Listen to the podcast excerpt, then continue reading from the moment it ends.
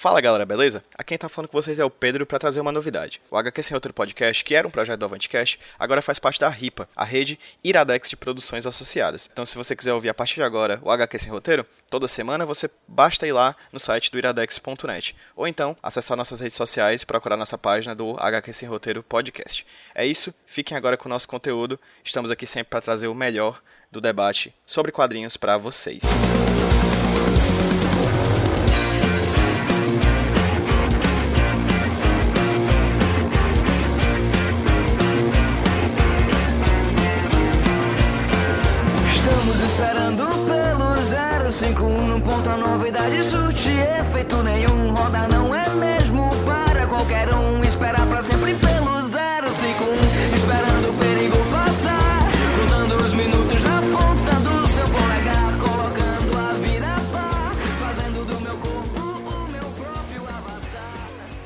Fala galera, beleza? Aqui quem tá falando com vocês é o Pedro Avantcast, trazendo pra vocês mais um HQ Sem Roteiro, o podcast aqui da casa, o podcast aqui do Avantcast. Nessa semana a gente traz um programa um pouco diferente, na verdade é uma gravação de um evento que aconteceu lá no Sebrae, aqui em Fortaleza, Sebrae que fica na Avenida Monsenhor Tabosa. O evento aconteceu no dia, no dia 12 de dezembro de 2016, ou seja, foi no, no começo do me- é, metade no, na, mais mais ou menos na metade do mês de dezembro de 2016, lá no Sebrae, como eu falei. Foi um evento, uma palestra sobre o mercado editorial de quadrinhos aqui no Brasil. É uma palestra que aconteceu depois, na manhã do mesmo dia, na manhã do dia 12, aconteceu uma rodada de negócios, que é um evento muito bacana, feito pelo Sebrae, em que ele reúne editoras do Brasil inteiro e do Ceará também, aqui o pessoal do Ceará e de outros estados do Brasil, para conhecer a produção local de ilustradores e quadrinistas. Muito legal, uma forma muito bacana de unir a produção aos, aos a produção local, né, a produção independente com as editoras eh, nacionais. E esse, essa rodada de negócio aconteceu na segunda de manhã. E à tarde aconteceu um bate-papo com as três editoras que vieram de fora do estado aqui para o Ceará.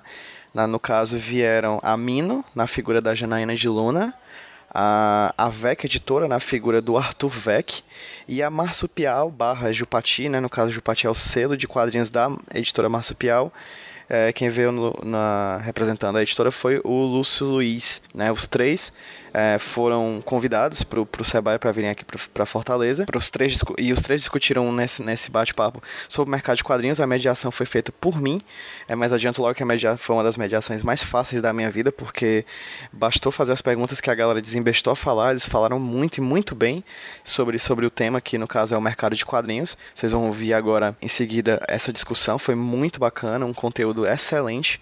Agradeço enormemente ao Zé, ao Glauber, a Marília e a equipe do, do Sebrae pelo convite, pela confiança na minha mediação, apesar de que foi bem superficial. Só fiz as perguntas e eles desembestaram a fala, foi muito bacana. E agradecer também ao público que, que se fez presente no evento.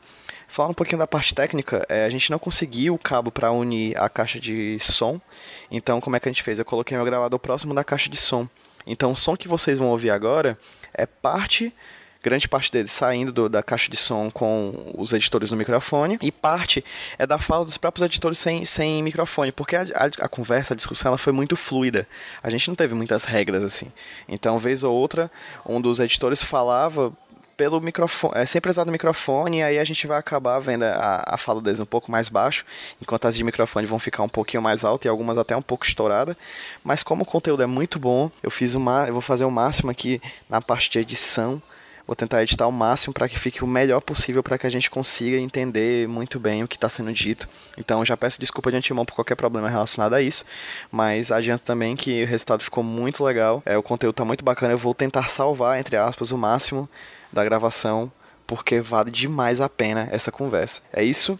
Gostaria de mandar um abraço ao Lúcio Luiz, ao Arthur Vec, à Jana, Janaína, ao Zé, ao Glauber, ao a Marília, ao pessoal do Sebrae. Vocês são sensacionais, vocês fazem um trabalho muito bacana, de muito empenho em melhoria do, do cenário nacional de quadrinhos aqui no Brasil. Eu fico muito agradecido como produtor e como entusiasta. E é isso, fiquem agora com o HQ Sem Roteiro sobre o mercado eh, brasileiro editorial de quadrinhos. Até a próxima.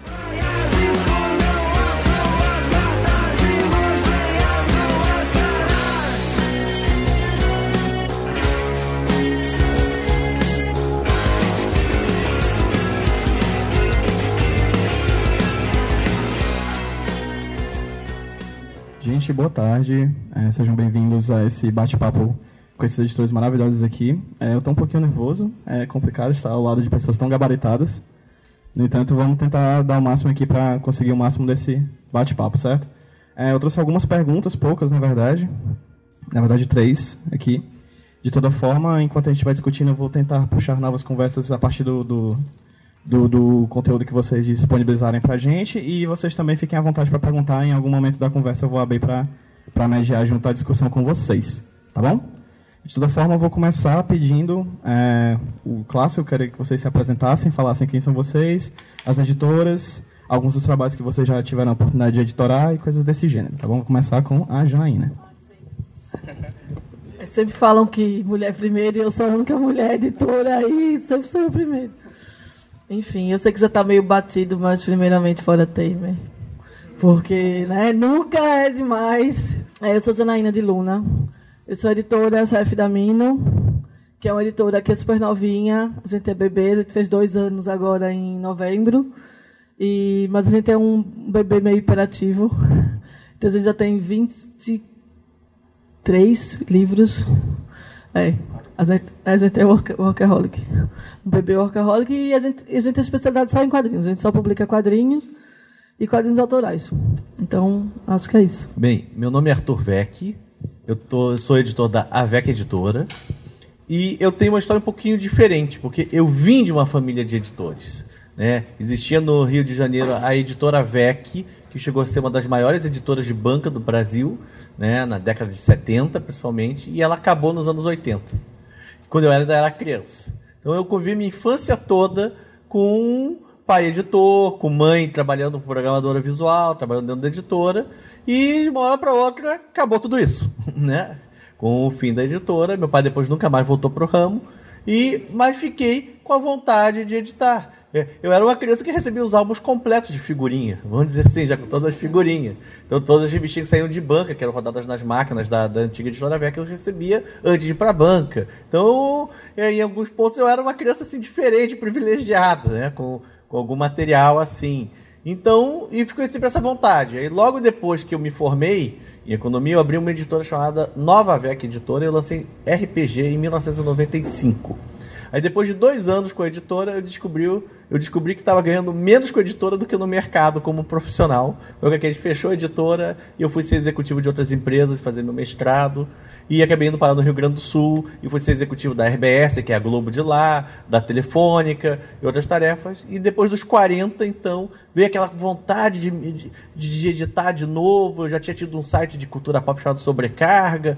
E, e aí, depois disso, veio aquela vontade e aí, depois de um evento chamado Odisseia de Literatura Fantástica, que aconteceu lá no Rio Grande, em Porto Alegre, eu fiquei vendo, pô, mas tem essas outras editoras aqui, às vezes caras muito menores, que não tiveram essa vivência que eu tive, que estão fazendo editora, estão tão, tão aí, batalhando, lançando livro, eu também vou fazer. Tá, agora acabou, não, acabou minha desculpa para não fazer. Sabe? E aí eu abri a, a VEC Editora em, em 2014, no mesmo ano que nasceu minha filha, que é o quarto filho.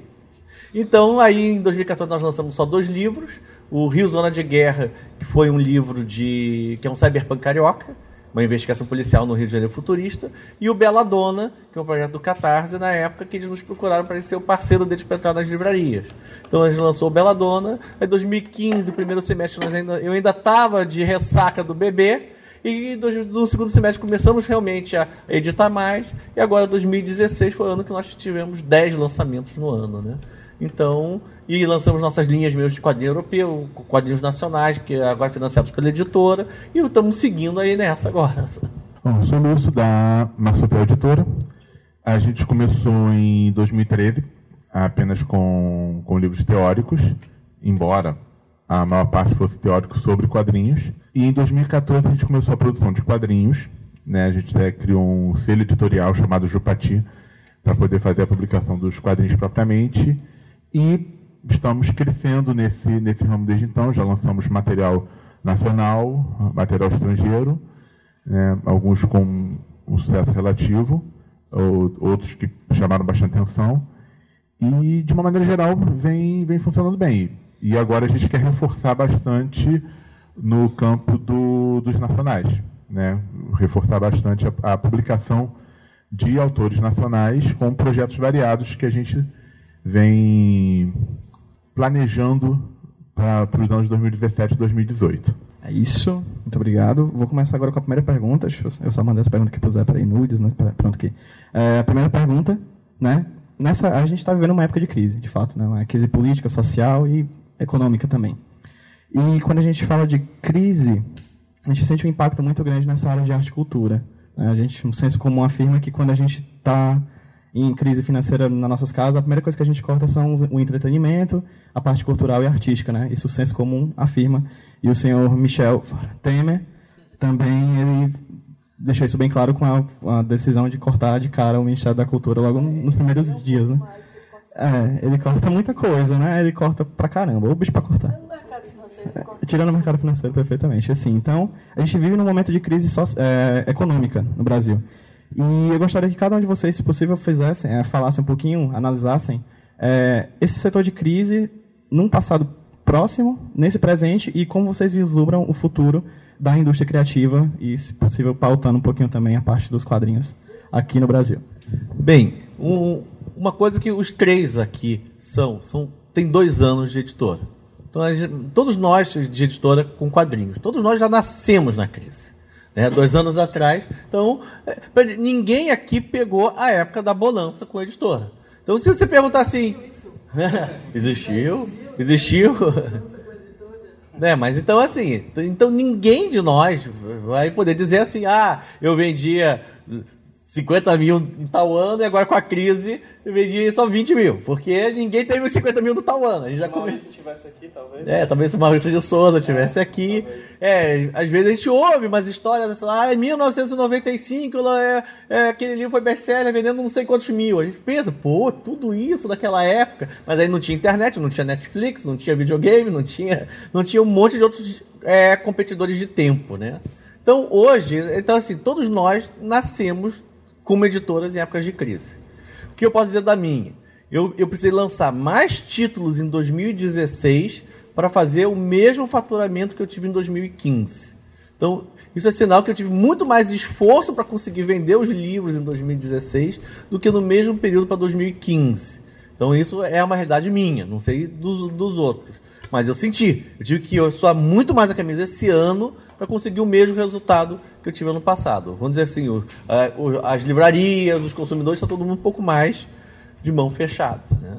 Mas, de igual, eu tive crescimento. Quem sai do zero em 2014 não tem como voltar muito para trás. Sabe? Então, a gente só pode crescer. Né? Não tem muito como diminuir se a gente está saindo do zero. Sabe? Então, para a gente, tudo, tudo foi crescimento esse ano. Né? Então, não, não posso reclamar, apesar da crise. Né? Mas eu sei que está aí, sei que está pegando, mas como gente já nasceu com isso, né? Eu espero que quando entrar a bonança a gente veja outros números, né? Bom, não vou complementar muito o que ele acabou de falar, senão seria chovendo molhado. Então, eu aproveito para trazer também um, um, reforço, porque aqui nós somos editores. É, embora também estejamos envolvidos com a parte criativa, o, o nosso foco é, é um determinado tipo de publicação. E vocês todos são autores. É, muitos já lançaram de forma independente e tudo mais. Então, eu acho que seria interessante aproveitar esse gancho é, e já falar também. Não, então não vou falar, não. Brincadeira. É, porque nós sentimos bastante o peso da crise. É, estamos vivendo essa situação sempre estivemos nessa situação, né, apenas um, um pouco mais complicado a cada momento, mas a gente vai se, se ajeitando como bons brasileiros. Né? E isso afeta um pouco também a própria produção independente, porque em muitos casos o próprio independente acaba precisando também de uma parceria mais forte da editora em alguns momentos, pela dificuldade de também da crise também está gerando a, a complicação para se publicar independente, porque o investimento, se o investimento para a editora é pesado e a editora acaba conseguindo diluir em outros aspectos, para o independente também é muito complicado. Por outro lado, numa primeira percepção, acaba financeiramente tendo retorno maior do que lançando por uma editora, só, embora a editora tenha um potencial de distribuição maior, não é nem esse ponto que eu estou colocando em pauta, não.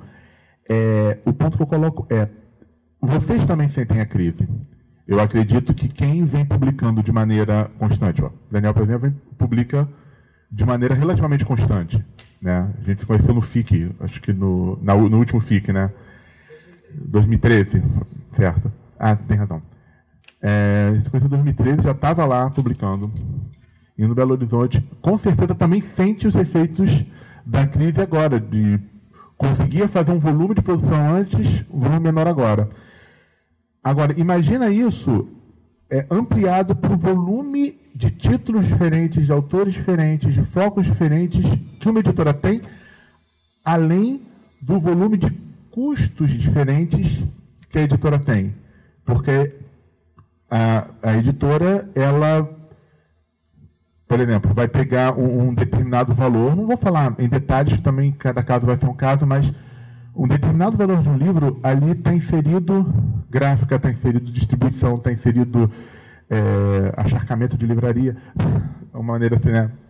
Está inserido custo de divulgação, está inserido impostos específicos do livro, impostos gerais, custos e assim por diante.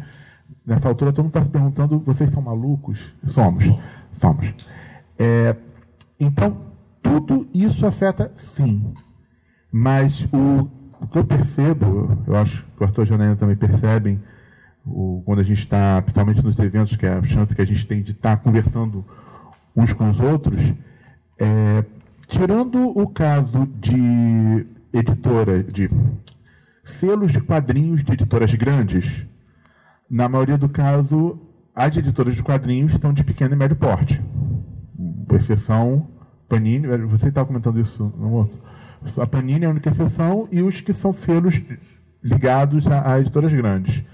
E todos nós temos muita paixão pelo que fazemos. Claro que paixão por si só não sustenta um negócio. A gente tem que, tem, tem que gerar o lucro para poder segurar as pontas e assim por diante. Mas ainda assim, eu acredito que a grande maioria das editoras vai conseguir passar por esse momento de crise até chegar na bonança, que deve demorar um pouquinho do jeito que as coisas estão, mas porque tem muita paixão nisso. E eu acho que vocês também conseguem perceber esse, esse tipo de coisa ao lidar com os editores. Eu não sei quem já teve experiência de lidar com editores de, de outros gêneros, é, não fazendo uma comparação direta, mas de uma maneira bem genérica, há uma diferença do, da, da paixão que envolve quem está trabalhando com quadrinhos, ah, como um todo com aquele que está trabalhando com outra, outros temas. Existe paixão também, lógico. Editoras especializadas em poesia só mesmo tendo muita paixão para publicar, porque poesia consegue vender menos que quadrinhos no Brasil. Exatamente.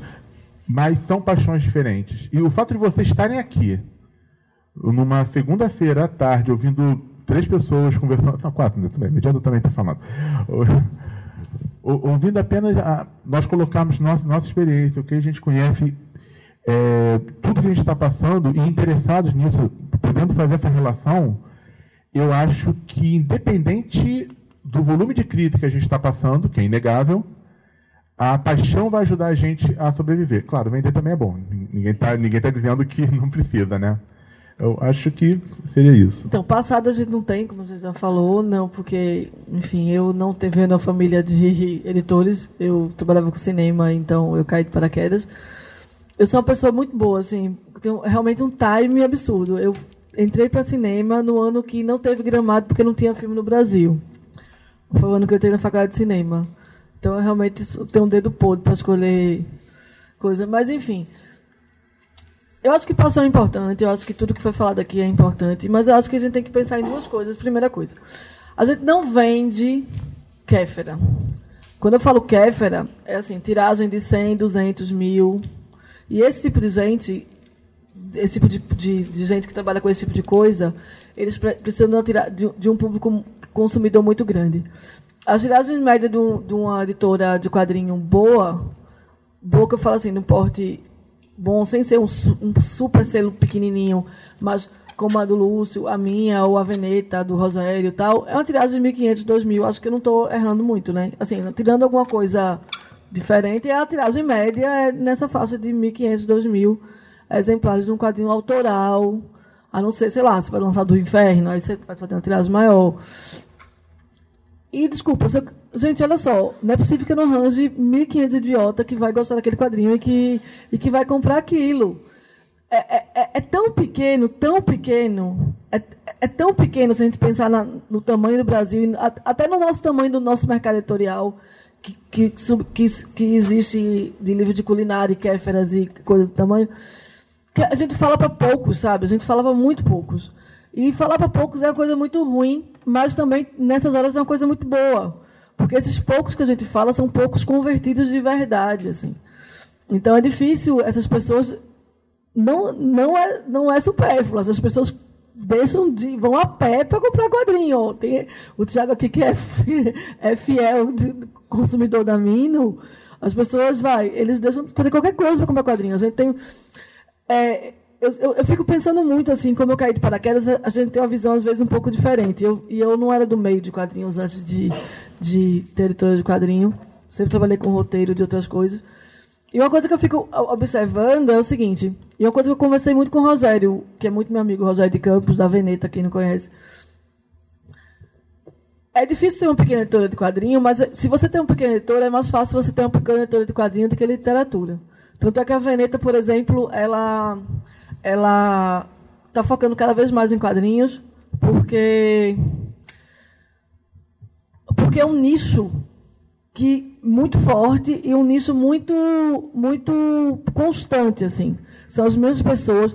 Você tem que, você tem que saber para quem você está falando, você tem que conhecer seu público, você tem que saber que é muito mais importante para mim sair no Pipoca em Nanquim do que na Folha de São Paulo. Ou, enfim, se você conhece as pessoas, se você entende esse mercado, é muito mais fácil ter um editor de quadrinho do que ter um editor de literatura, porque você vai estar concorrendo com muito com gente, enfim, de todo tipo.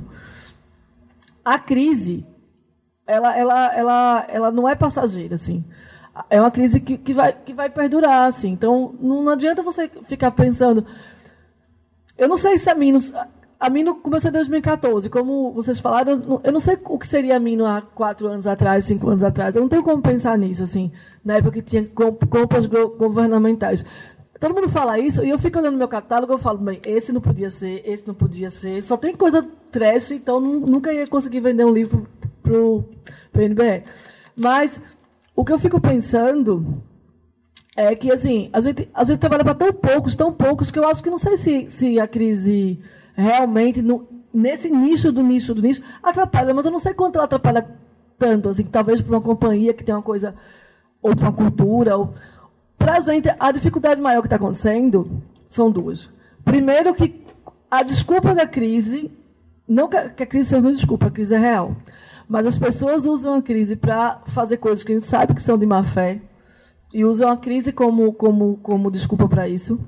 E o que está e o que tá pegando muito na Mino, a gente não, a gente não, a gente está com problema sério de liquidez, apesar de todos os nossos títulos estarem vendendo mais. Por quê? Porque as lojas não estão pagando. Esse tipo de problema afeta a gente muito mais do que a venda que não caiu. Mas a gente sabe que algumas dessas algumas dessas que estão usando o, o, pânico do mercado para não para não pagar. Isso é uma coisa muito séria, assim. E é difícil para uma pequena editora ficar com 70, 80 mil de, de calço aberto. E, e aí eu não sei como é, que vai, como é que a gente vai resolver isso, assim. Não tá fácil, assim. Não tô falando. Quando eu falei que, que as coisas. A gente vende por nisso, a gente sabe que tem uns clientes fiéis, mas a gente precisa dessas redes. Na hora que, re, que as redes não pagam, não sei se está acontecendo com vocês, você, não sei se vocês trabalham direto com eles. É complicado. E, e na hora que é um super pedido falar que não tem dinheiro, é um super pedido do Itaú. Na hora que um super pedido falar que está sem liquidez, você fala, não, desculpa, aí, aí é mentira, porque se alguém tem liquidez no Brasil, é o Itaú, assim. É. Mas é isso, assim, não sei. A, a, a crise. Vamos para a rua amanhã, porque acho que é a única coisa que eu posso falar. Sendo um pouquinho menos pessimista, eu tive um acesso aos dados do, da Associação Brasileira de Livreiros, a ANL, né, Associação Nacional. E teve. Todo o mercado de livreiro caiu de 2015 para 2016. Isso é real. Teve, só que teve dois tipos de livros que tiveram crescimento percentual de, é, de vendas. Não, blogueiro é literatura nacional. É livros religiosos. Não, porque no ano passado teve, teve livro de colorir. O livro de colorir foi trocado pelo livro de blogueiro. Então, na verdade, ficou a mesma coisa. Mas foi o conteúdo não muito diferente. Nada para ler, só para pintar. Não, mas o, foi os livros religiosos. E por que pareça, quadrinhos e games saiu de 2% do mercado todo de vendas de livros para 2,2%. Mas será que o quadrinho aumentou ou se o mercado encolheu e a porcentagem do quadrinho no mercado? É, não, proporcional. Saiu de 2% para 2,2%. Né? Estou dizendo, o mercado inteiro de quadrinhos em livrarias representa 2% das vendas das livrarias. Você tem uma ideia do nicho que a gente está vivendo. Mas, mas, mas, assim, mas ao mesmo tempo, a gente sabe que todas as redes, inclusive a Amazon, já sacaram que, que o que sustenta o negócio tá, que não cai é quadrinho, né? Então você vai na cultura, tem uma geek, a Saraiva tá tendo Saraiva Geek, até a leitura de BH tá tendo leitura geek. Por exemplo, a Amazon, eu, eu, tive, eu tive uma reunião na Amazon esses tempos, o pessoal do Palco Nanquim, não sei se vocês conhecem o Palco Nanquim, é um, um vlog de... é bem legal. Eles são contratados pela Amazon agora, assim, não contratados, mas eles têm uma parceria com a Amazon e outros blogs também, porque a Amazon, por exemplo, ela chamou um monte de gente para conversar, porque eles não estavam entendendo esse negócio de quadrinho aqui no Brasil, eles não estavam entendendo. Enfim, porque o que, que eles faziam? Eles têm, eles têm, eles têm todo o, o jeito deles trabalharem, que é um jeito super que funciona. Usa, tudo é algoritmo, não existe gente na Amazon, é tudo algoritmo.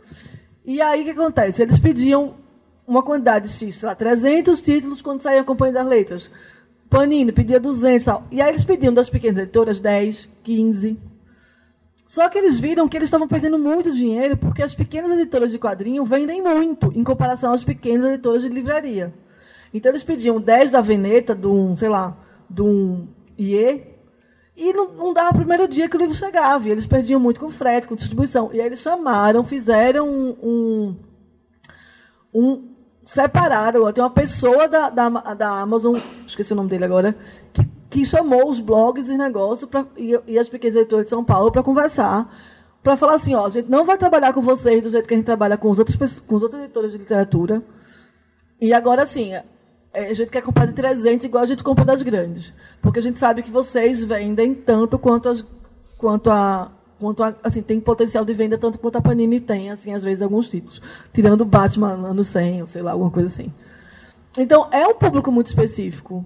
E é um trabalho muito específico, assim. A gente trabalha por um nicho muito... Então, a gente fica... Às vezes eu fico pensando, em vez de ficar pensando no que está acontecendo no mercado, livreiro, ou não sei o quê, eu fico muito mais preocupada de saber o que está acontecendo no mercado de quadrinho, porque é uma coisa tão diferente e tão específica que... que que eu acho que a gente vai, vai conseguir superar todo esse negócio aí. Você está comentando. Então, dois fatos. Um, enquanto o mercado todo diminuiu, o de quadrinhos aumentou 2%. Quando todo mundo diminuiu, você tem um, um nicho que aumenta, alguma coisa está acontecendo aí. Então, isso é um ponto positivo para o mercado de quadrinhos. E o outro, a gente está conseguindo. A, a, a, as Comic Cons estão crescendo muito. Então, estão criando canais alternativos que não passam por livraria.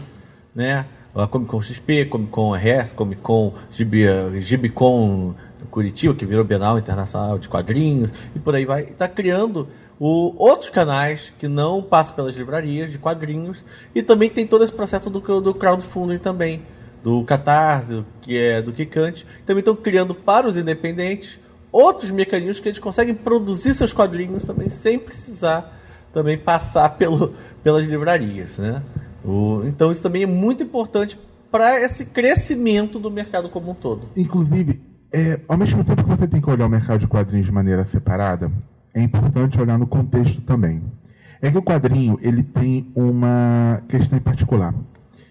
Assim como outros gêneros literários vai ter a produção independente, o quadrinho em si tem uma produção independente que rivaliza em termos de qualidade com a qualidade gráfica, especialmente, com a, a, produção das editoras.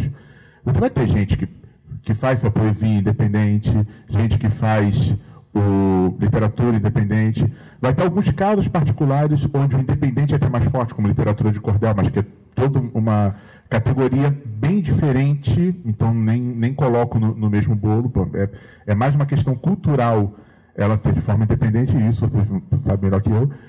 É, acontece que, assim como tem esse crescimento de 0,2%, parece, ou melhor, 0,2 pontos percentuais, parece pouco dentro do contexto do mercado livreiro, pode ter sido um aumento percentual, mas, um aumento, mas ter sido uma redução efetiva, a matemática não importa.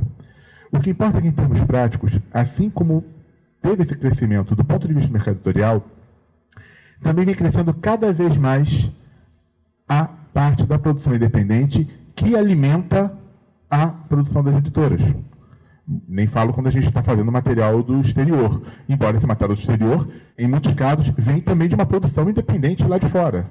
Mas que chega aqui já, o, o que já passou pelo trabalho da produção independente lá fora. Se você for ver o histórico de vários artistas, fora do eixo Marvel DC, etc., tanto Estados Unidos, quanto Europa, quanto outros, quanto outros locais, você vai ver que, historicamente, ele veio de uma, de uma produção independente forte até que ele chegou a ser um grande nome. No caso do Brasil, a gente percebe, dá para perceber esse crescimento muito intenso. A Comic Con Experiência é um ótimo exemplo. O Paulo Ramos, que é pesquisador na, na área de quadrinhos, ele vem fazendo, todo, já tem uns 3 ou 4 anos, um levantamento da produção de quadrinhos de autores nacionais é, e está crescendo exponencialmente. Eu nem coloco em pauta a questão de qualidade, até porque, se você não pensar friamente, nem tudo vai, vai ser bom, e outras coisas vão ser boas para um grupo, não boas para outro, então não estou colocando qualidade em pauta. Mas a gente também sabe que maior volume, a quantidade de coisas boas também aumenta, consequentemente. E a experiência dos autores vai aumentando. Você às vezes vai pegar um autor que pouco tempo atrás fazia um material até bom, mas faltavam detalhes, hoje em dia tem uma produção gráfica é, fantástica, um domínio de narrativa muito grande. Então, isso tudo, eu acredito que o mercado de quadrinho ele se insere sim no contexto do mercado livreiro, para a gente poder analisar do ponto de vista puramente mercadológico, que é importante, porque todo mundo aqui gosta de quadrinhos. Então a gente não precisa convencer nenhum de vocês da importância de quadrinhos. Mas para quem está, o público geral, entender quadrinho como algo que na livraria não deveria ter o, a categoria quadrinhos, e sim os quadrinhos estarem inseridos nas diversas categorias. É, assim como alguns prêmios literários vão ter categoria específica para quadrinhos, outros permitem que o quadrinho se insira dentro de suas categorias temáticas e assim por diante. É o próprio Jabuti, em teoria, você pode escrever um quadrinho na categoria romance. Pode escrever um quadrinho na categoria conto. Se vai ser selecionado é outra história, mas geralmente acaba caindo em ilustração. Então é importante que o mercado entenda o quadrinho como. É, não estou nem botando em pauta se é literatura ou não, porque isso aí é outra discussão, uma discussão mais filosófica que qualquer outra coisa, não é nem isso que eu estou botando em pauta. É, mas está no mercado livreiro. Ao mesmo tempo, ele tem a sua, suas peculiaridades.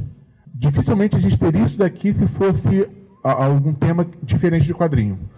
O grupo aqui participando, apresentando seus projetos da forma como a gente apresenta, que escritores nós temos muitos, mas a forma de apresentar é totalmente diferente.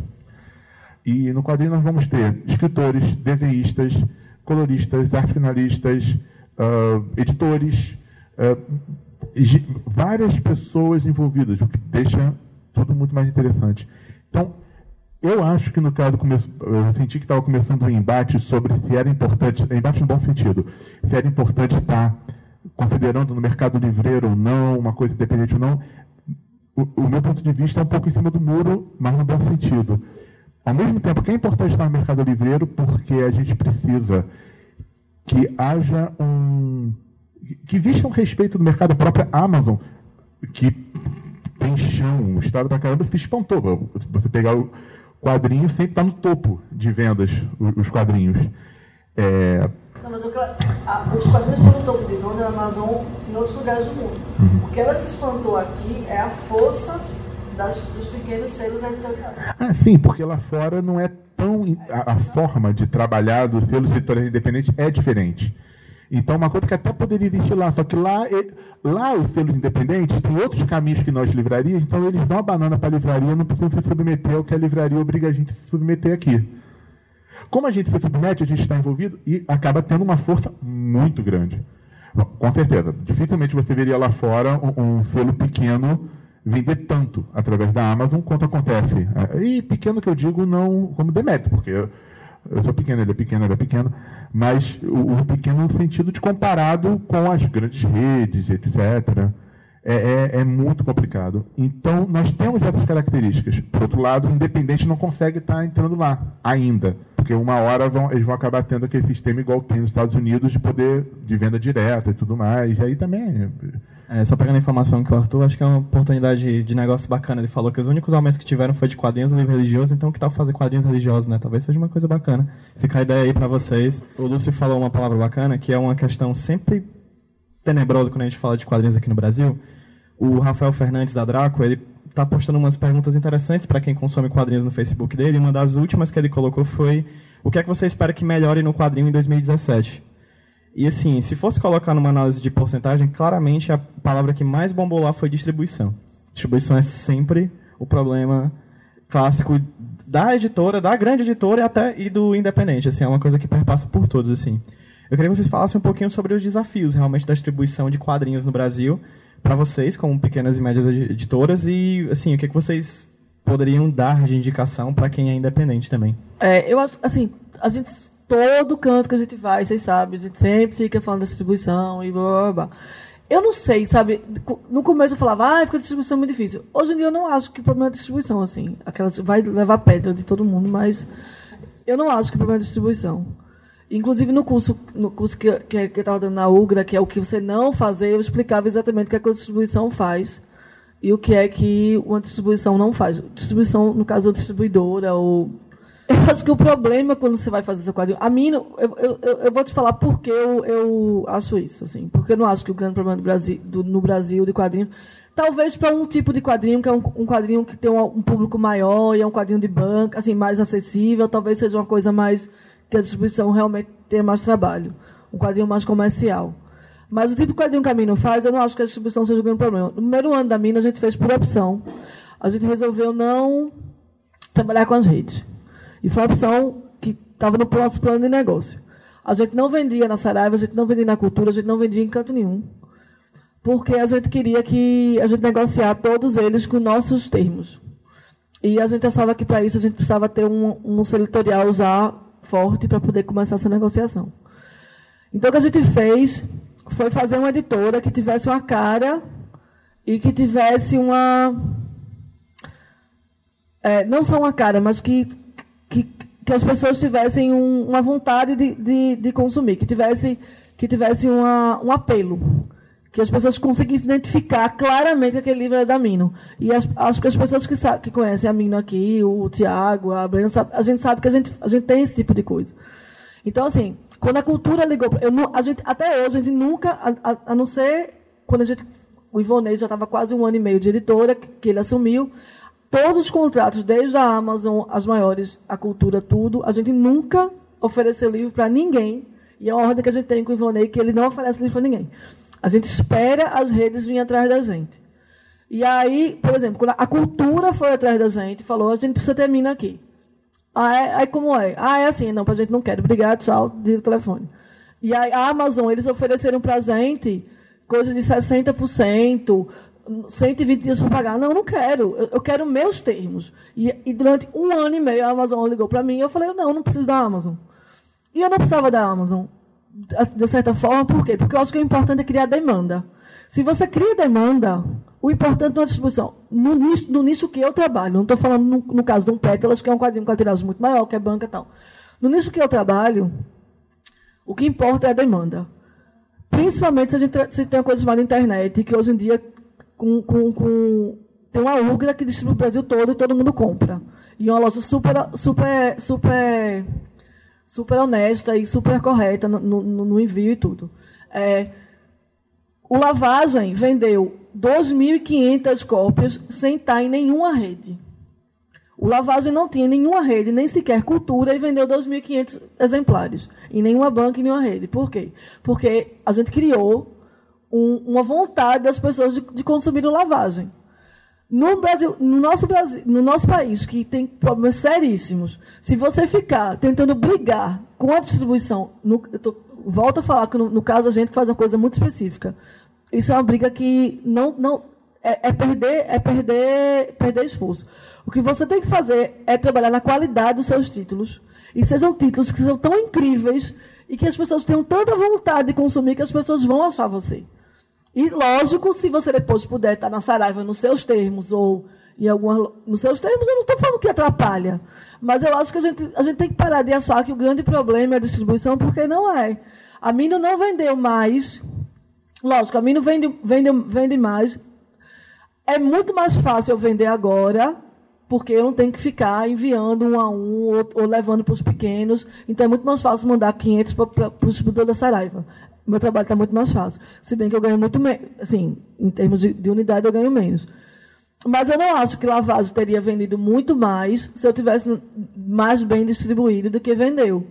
Então eu acho assim que a gente tem que começar a pensar se essas certezas que a gente tem, que o grande problema é a distribuição, que o grande se elas são reais, elas podiam ser há 10 anos, há 15 anos. Mas será que agora, onde está todo mundo conectado, onde todo mundo consegue ter acesso a tudo, onde eu vendo quadrinho para lugares assim, tipo, na lojinha da Mino vendo quadrinho para o Acre. Será que a distribuição é realmente um, um gargalo tão importante e que as pessoas precisam gastar tanto tempo e esforço tentando resolver isso? Talvez, mas como eu falo, talvez para quem faz um quadrinho mais comercial, de pessoas que estão passando e pegam porque gostam do tema ou por alguma coisa assim, isso seja uma coisa mais, mais relevante. Mas no caso da gente, eu, eu não acho que isso, isso, não é nem a terceira preocupação da, minha, da, da, da, da Mino. A gente inverteu várias lógicas, na verdade. Depois eu posso até falar, porque eu não quero ficar falando demais assim. Mas quando, quando, uma coisa que tem de bom de você sair de, do lugar que você não. Porque, gente, falando sério, eu tomei amino, há dois anos atrás eu não sabia como é que fazia SBN, eu tô falando sério. Eu não tinha noção, não sabia para que servia ficha cartográfica. Eu entendia muito da parte da linguagem, porque eu, eu estudo narrativa e roteiro e tal, desde que eu tenho, sei lá, 12 anos. Já, de Cuba, já estudei em todo canto, então isso é realmente meu, meu, meu material de trabalho. Mas edit, assim, a parte editorial, dizer que eu não tinha noção. Isso é uma coisa muito ruim, por um lado. Eu tive amigos muito bons que me ajudaram muito, como o Rosário de Campos, e, enfim, o Sidão, e que me ajudaram. Assim, eu não sei como é que eu pago royalty nos Estados Unidos, sabe essas coisas? Assim, eu não sabia. E eles ajudaram muito nessa parte. Mas o que tem de bom também é que quando você não sabe nada, você não tem vícios. E você não tem certezas que as pessoas que estão no mercado já têm também. E aí você acaba fazendo do seu jeito e encontrando, encontrando meios que dão certo, assim. E, eu acho que é isso, assim, não adianta você ficar. Lógico, ah, eu queria estar no Brasil todo. Você não vai estar, até porque, vamos falar, a minha tiragem é 2 mil. Eu não quero mandar para o Brasil todo, senão eu vou me ferrar, tá ligado? Porque eu vou ter que imprimir 10 mil para estar no Brasil todo, 20 mil, e não vai vender. Não... É isso, assim. Mas eu acho que aí você perguntou qual era a, a, a, a, a maior proporção da minha. A maior proporção da minha são dois. Primeiro, que eu acho, e aí eu vou ganhar mais pedras ainda, que eu acho que a gente precisa melhorar o nível das publicações. Eu acho que, que, que esse papo de ah, nosso quadrinho é muito bom, não é verdade. Tem coisas incríveis, mas tem muita coisa ruim. E todos mundo que perguntam para mim assim, o que, que você acha que podia fazer para melhorar os quadrinhos do Brasil? Fazer bons quadrinhos, cada vez mais. Estudar quadrinho, discutir linguagem, é, tratar quadrinho como coisa séria, saber que quadrinho não é um gênero, quadrinho é uma linguagem que eu posso inserir isso em terror, em comédia, em didático, em qualquer coisa. Estudar essa linguagem profundamente, discutir isso. É, a gente está engatinhando, assim. A gente está engatinhando na linguagem, assim. Tem muitos e tem muito pouco autor no Brasil a fim de levar essas discussões a sério estudar isso mesmo. Eu acho que isso, para mim, é, a gente está montando, até falei mais ou menos, a gente está montando na mina agora um, um grupo de estudo. A gente tem um, um, trabalho muito forte com os autores, assim, quem acompanha sabe. A gente está montando um grupo de estudo com gente como Quintanilha, de Salete, blá, blá, blá, blá, a gente está convidando um monte de gente, bancado pela Mino, que vai se reunir uma vez no mês, não sabe ainda quanto tempo, o Probiaco, o Sanches e o, o, o, Wagner Williams, todo mundo assim que a gente acha legal, para fazer um grupo de estudo, para uma vez por mês estudar, sabe assim? E não é gente que está começando, é gente que que está aí um, sei lá, que está lançando coisas incríveis, estudar. Essa é a minha preocupação. Eu acho que a gente tem um momento muito legal no, no, no, no mercado, de muita coisa surgindo, mas eu acho que existe, às vezes, ainda pouco profissionalismo e seriedade no meio como um todo. Não estou falando dos autores, estou falando do, dos autores, das editoras, dos distribuidores, de tudo. assim. Então, profissionalizar, profissionalizar e aprofundar, para mim, é, é a maior preocupação da minha. É, só complementando a questão da, da distribuição, é, é, porque eu lembro que o que, o que te trouxe a pergunta foi. É, falando para ele. a pergunta foi o, até o questionamento que o Rafael colocou no, no Facebook, né?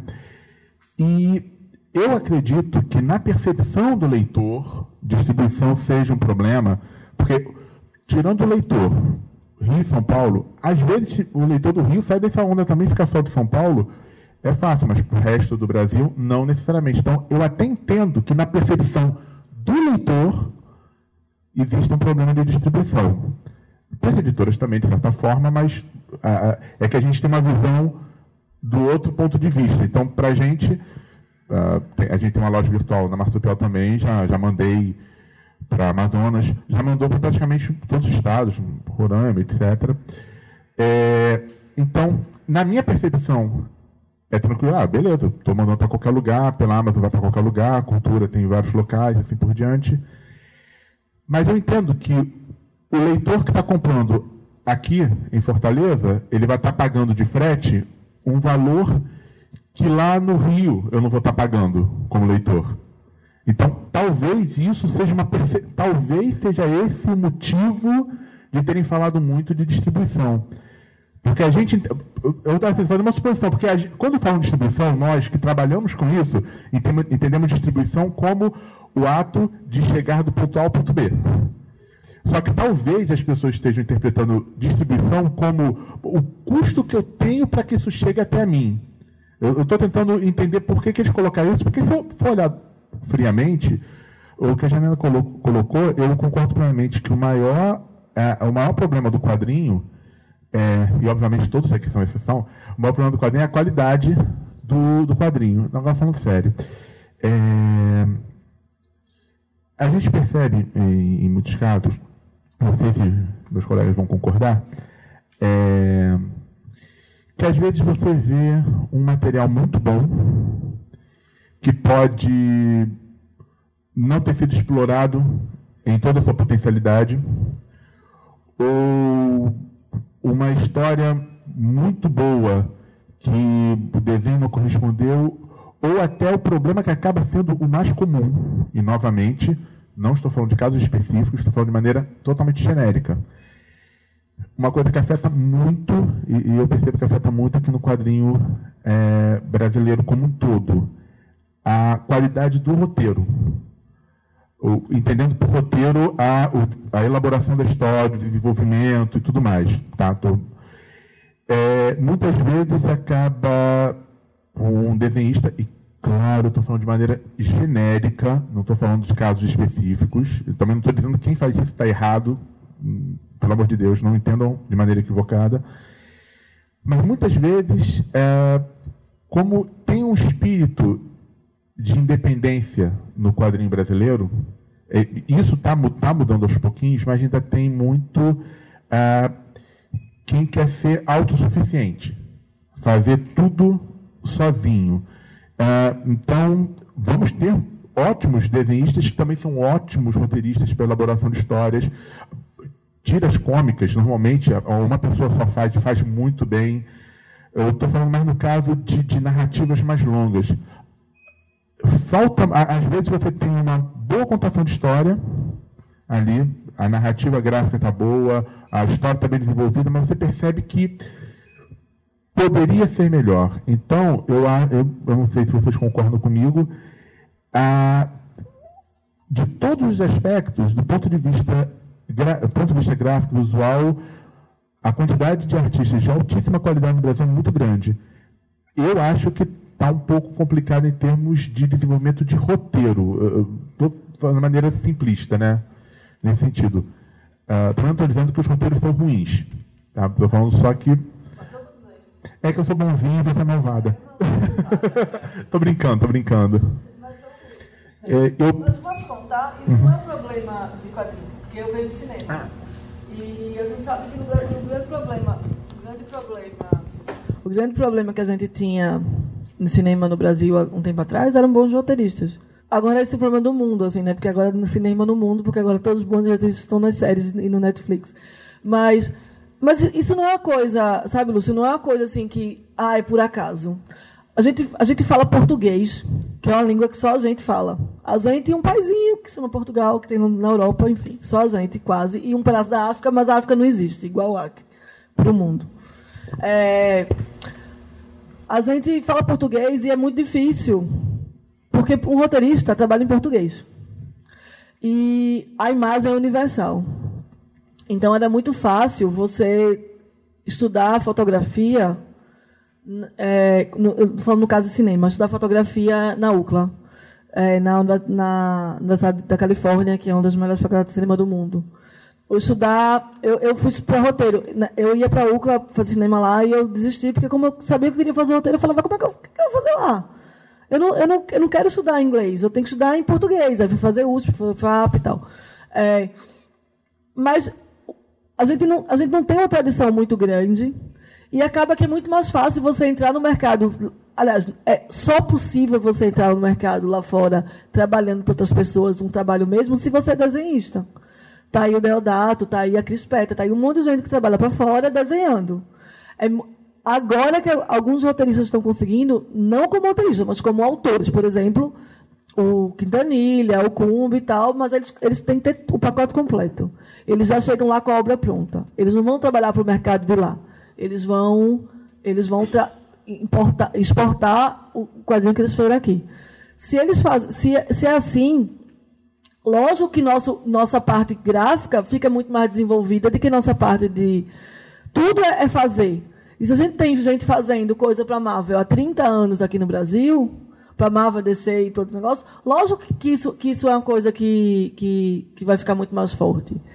É uma pena, assim, porque eu acho que tem muita gente para contar boas histórias, mas a gente está engateando ainda em quadrinho autoral. A gente fazia o que? A gente desenhava histórias que vinham de fora e, e mandava esses desenhos para fora. Só para complementar, e também tem um outro aspecto, e que também ah, acaba acontecendo, talvez, por reflexo do, ah, da produção independente, até fica como uma, uma sugestão para quem for começar a trabalhar com editores, é que muitas vezes os editores acabam não editando.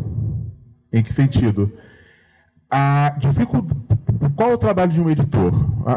acho que alguém perguntou, não lembro se ainda está aqui quem, quem, tinha falado comigo sobre isso.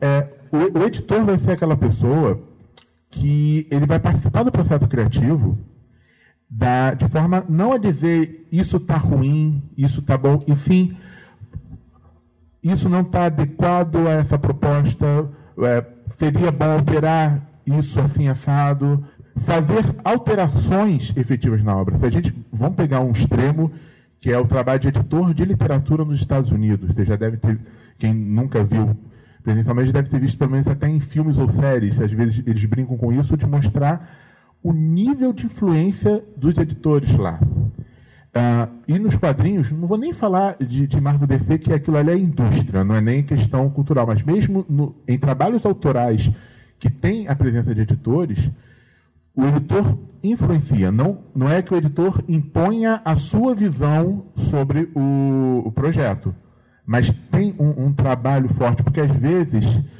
é, isso é muito comum em qualquer obra artística. Quando você cria alguma coisa, na tua cabeça aquilo está perfeito e claro. Porque na tua cabeça você tem a visão completa daquilo. Mas quando chega para uma outra pessoa, pode não estar tá tão claro. Eu, eu já tive pontos, é, eu já tive trabalho de que foi solicitado pela gente, projetos que nós desenvolvemos com vários autores. Então teve um trabalho mais, mais intenso de, de edição. Então, antes de obra pronta, já pedia é, roteiro, ou pelo menos um argumento. E isso vocês podem perceber que em muitos casos vocês apresentam, estou generalizando, não estou falando que está errado, não entendo errado, mas já é natural, muitas vezes vocês esperam estar com tudo pronto antes de apresentar o projeto. Aí apresenta o projeto já pronto. E uma coisa são alterações em literatura, outra coisa é alteração numa obra que tem muito aspecto visual. Eu, eu tive uma, um, um, problema no, num livro é, recente que precisava de uma alteração forte, ou, não que estivesse ruim, mas é, gerava um, um, problema na conclusão do livro, era uma graphic novel, e como eu só recebi em cima do prazo de produção, teve que ser feita uma alteração não tão intensa quanto a que deveria ser feita e ficou bom, ninguém percebe, tanto que eu não falando qual é o livro, com certeza ninguém vai saber qual, de qual se trata, mas que eu sei que poderia ser melhor.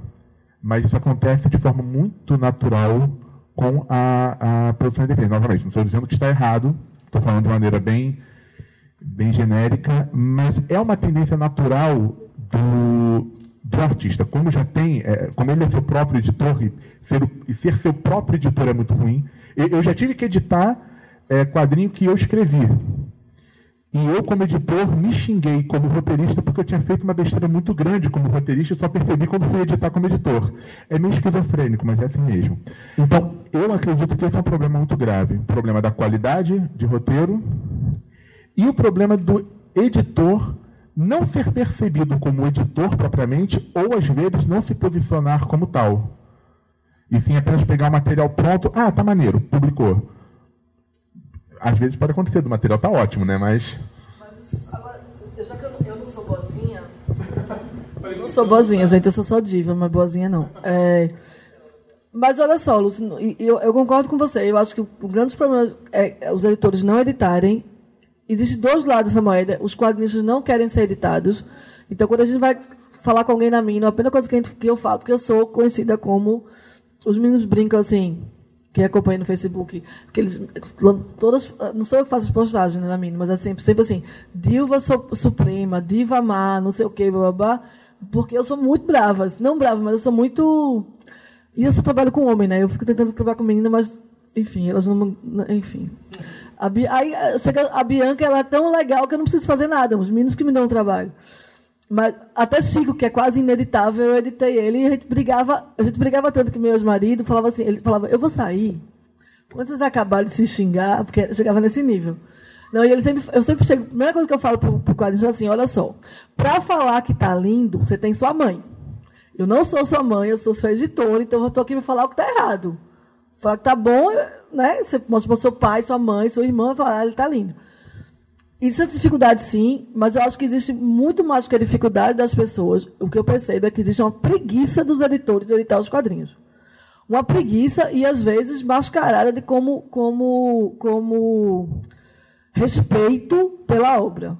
Desculpa, eu não acho que você não não não apontar coisa, discutir. Quadrinho é uma coisa muito solitária. Quem vocês fazem quadrinhos, você sabe que é uma coisa muito solitária. O, ah, não sei agora quem foi que falou, que fala que literatura é uma é um moedor de cana. Do lado sai o bagaço, do outro lado o autor é o bagaço e sai o livro do outro lado.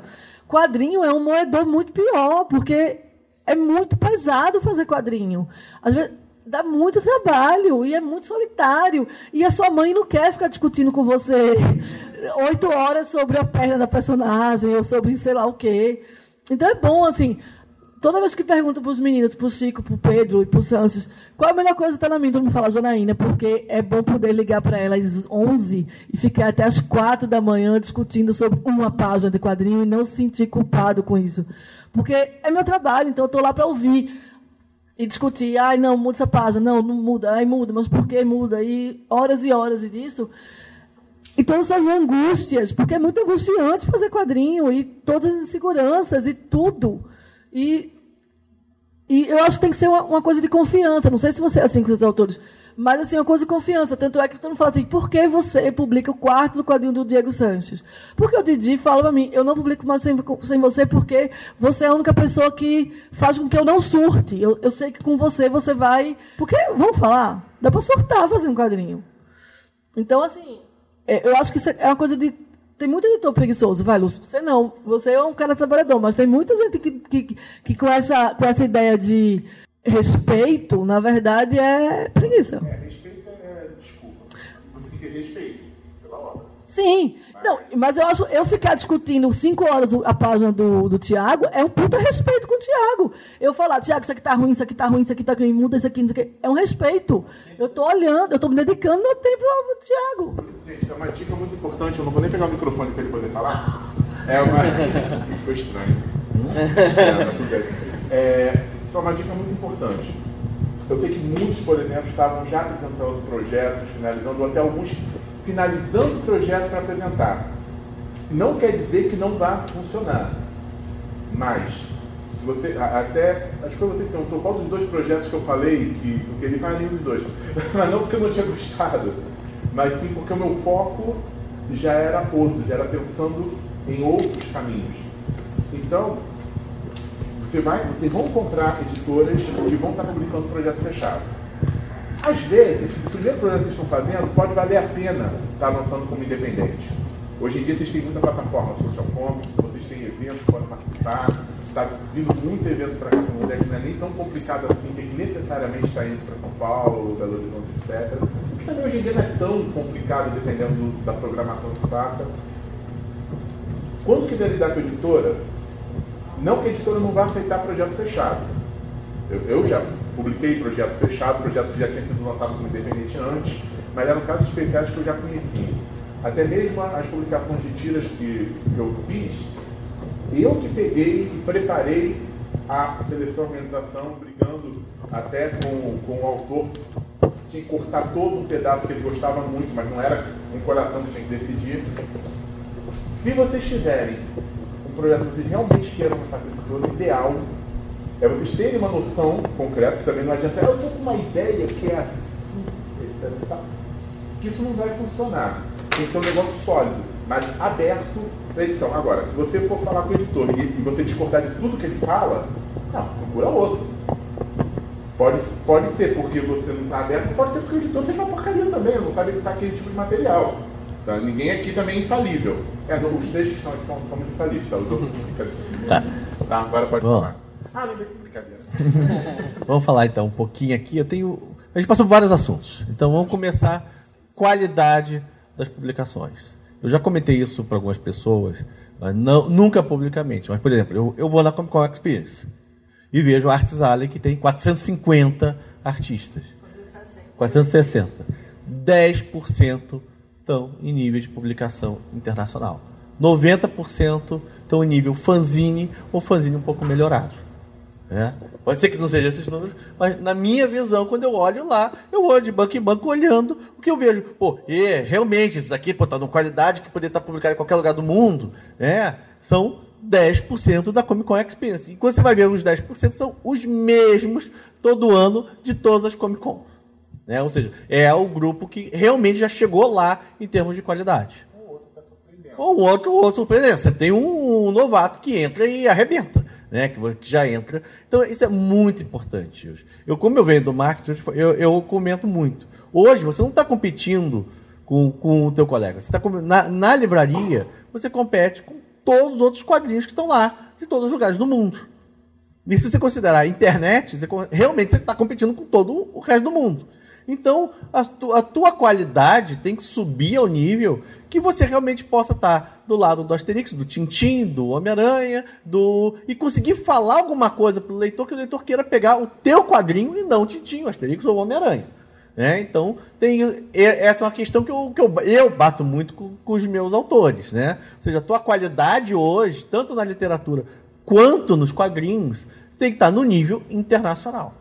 Né? A gente, se não chegar próximo disso, não chegar no nível lá, não tem condições de ser publicado, porque você não vai chegar na livraria e o pessoal não vai comprar teu livro, vai procurar outro.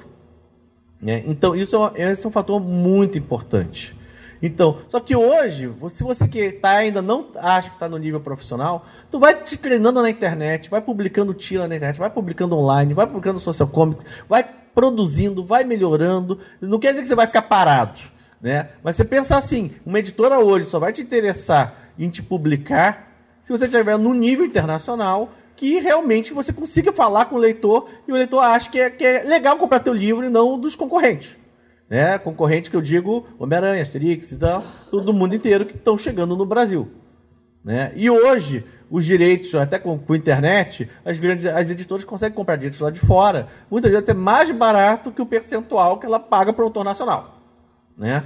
Alguns tem, lógico, tem alguns tem custos de tradução, tem outros custos aí, mas de uma maneira geral, eu, eu, tenho livros meus lá de fora que eu pago menos percentual de direito autoral pro, pro, pro, pro, pro copyright do livro do que eu pago para os meus autores nacionais.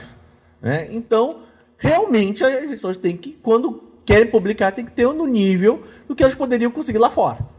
Né? Então, esse é um fator muito importante. Mas não quer dizer que você tem que ficar parado. Quer dizer que você tem que se, se puxar e publicando. E que outra coisa, você tem que. Você, quando está entrando numa loja, numa livraria, tu está concorrendo com produtos que já tem uma base de fãs muito grande. Então, além disso, é muito importante para o quadrinista começar a conquistar sua base de fãs até antes mesmo de apresentar os projetos para as editoras. Quanto menos risco você trouxer para a editora, maior a sua chance de ser publicado. Né? Quanto menos risco mesmo você for, se tiver de fãs, até que for um bom negócio para a editora, mais a chance da editora, além de te publicar, te bancar, te botar em viagem, te botar em todo o circuito. Né? Então, criar a tua base de fãs também é muito importante. Quanto mais arriscado você for para a editora, menos vai ser sua chance de ser publicado. A gente pode pegar um projeto arriscado, que ah, vou apostar nesse cara que, que não tem base de fãs? Pode. Eu posso fazer isso uma vez, duas, não posso fazer 100% das vezes. Então, por isso que é muito. Hoje em dia, que você tem os encontros regionais, internet, publicação, social comics, sites e tudo, vai treinando, vai criando tua base de fãs, vai se aperfeiçoando, para realmente quando você for é, entrar para ser publicado, realmente você esteja com nível para ser publicado. Né? Senão, o seu projeto vai dar errado. Por, por N motivos. Né? Segundo, distribuição. Eu acho uma das coisas mais importantes que hoje que a gente tem dificuldade. É distribuição. Eu estou no sul do país, como vocês estão aqui no, no Nordeste. É muito complicado a, a gente acessar outros mercados. Até para mim, para entrar no mercado de São Paulo, é complicado que eu não posso fazer reunião toda semana com, com as grandes redes, com outros lugares. E se meu quadrinho não é visto, também não é falado, não gera boca a boca. Então eu preciso ter o meu quadrinho chegando na mão dos leitores, os leitores falarem, gerarem boca a boca, dizerem como é legal, e isso fazer rodar e criar demanda por ele também. Então, distribuição é importante, sim, do ponto de vista que eu preciso estar onde o leitor vai comprar meu quadrinho.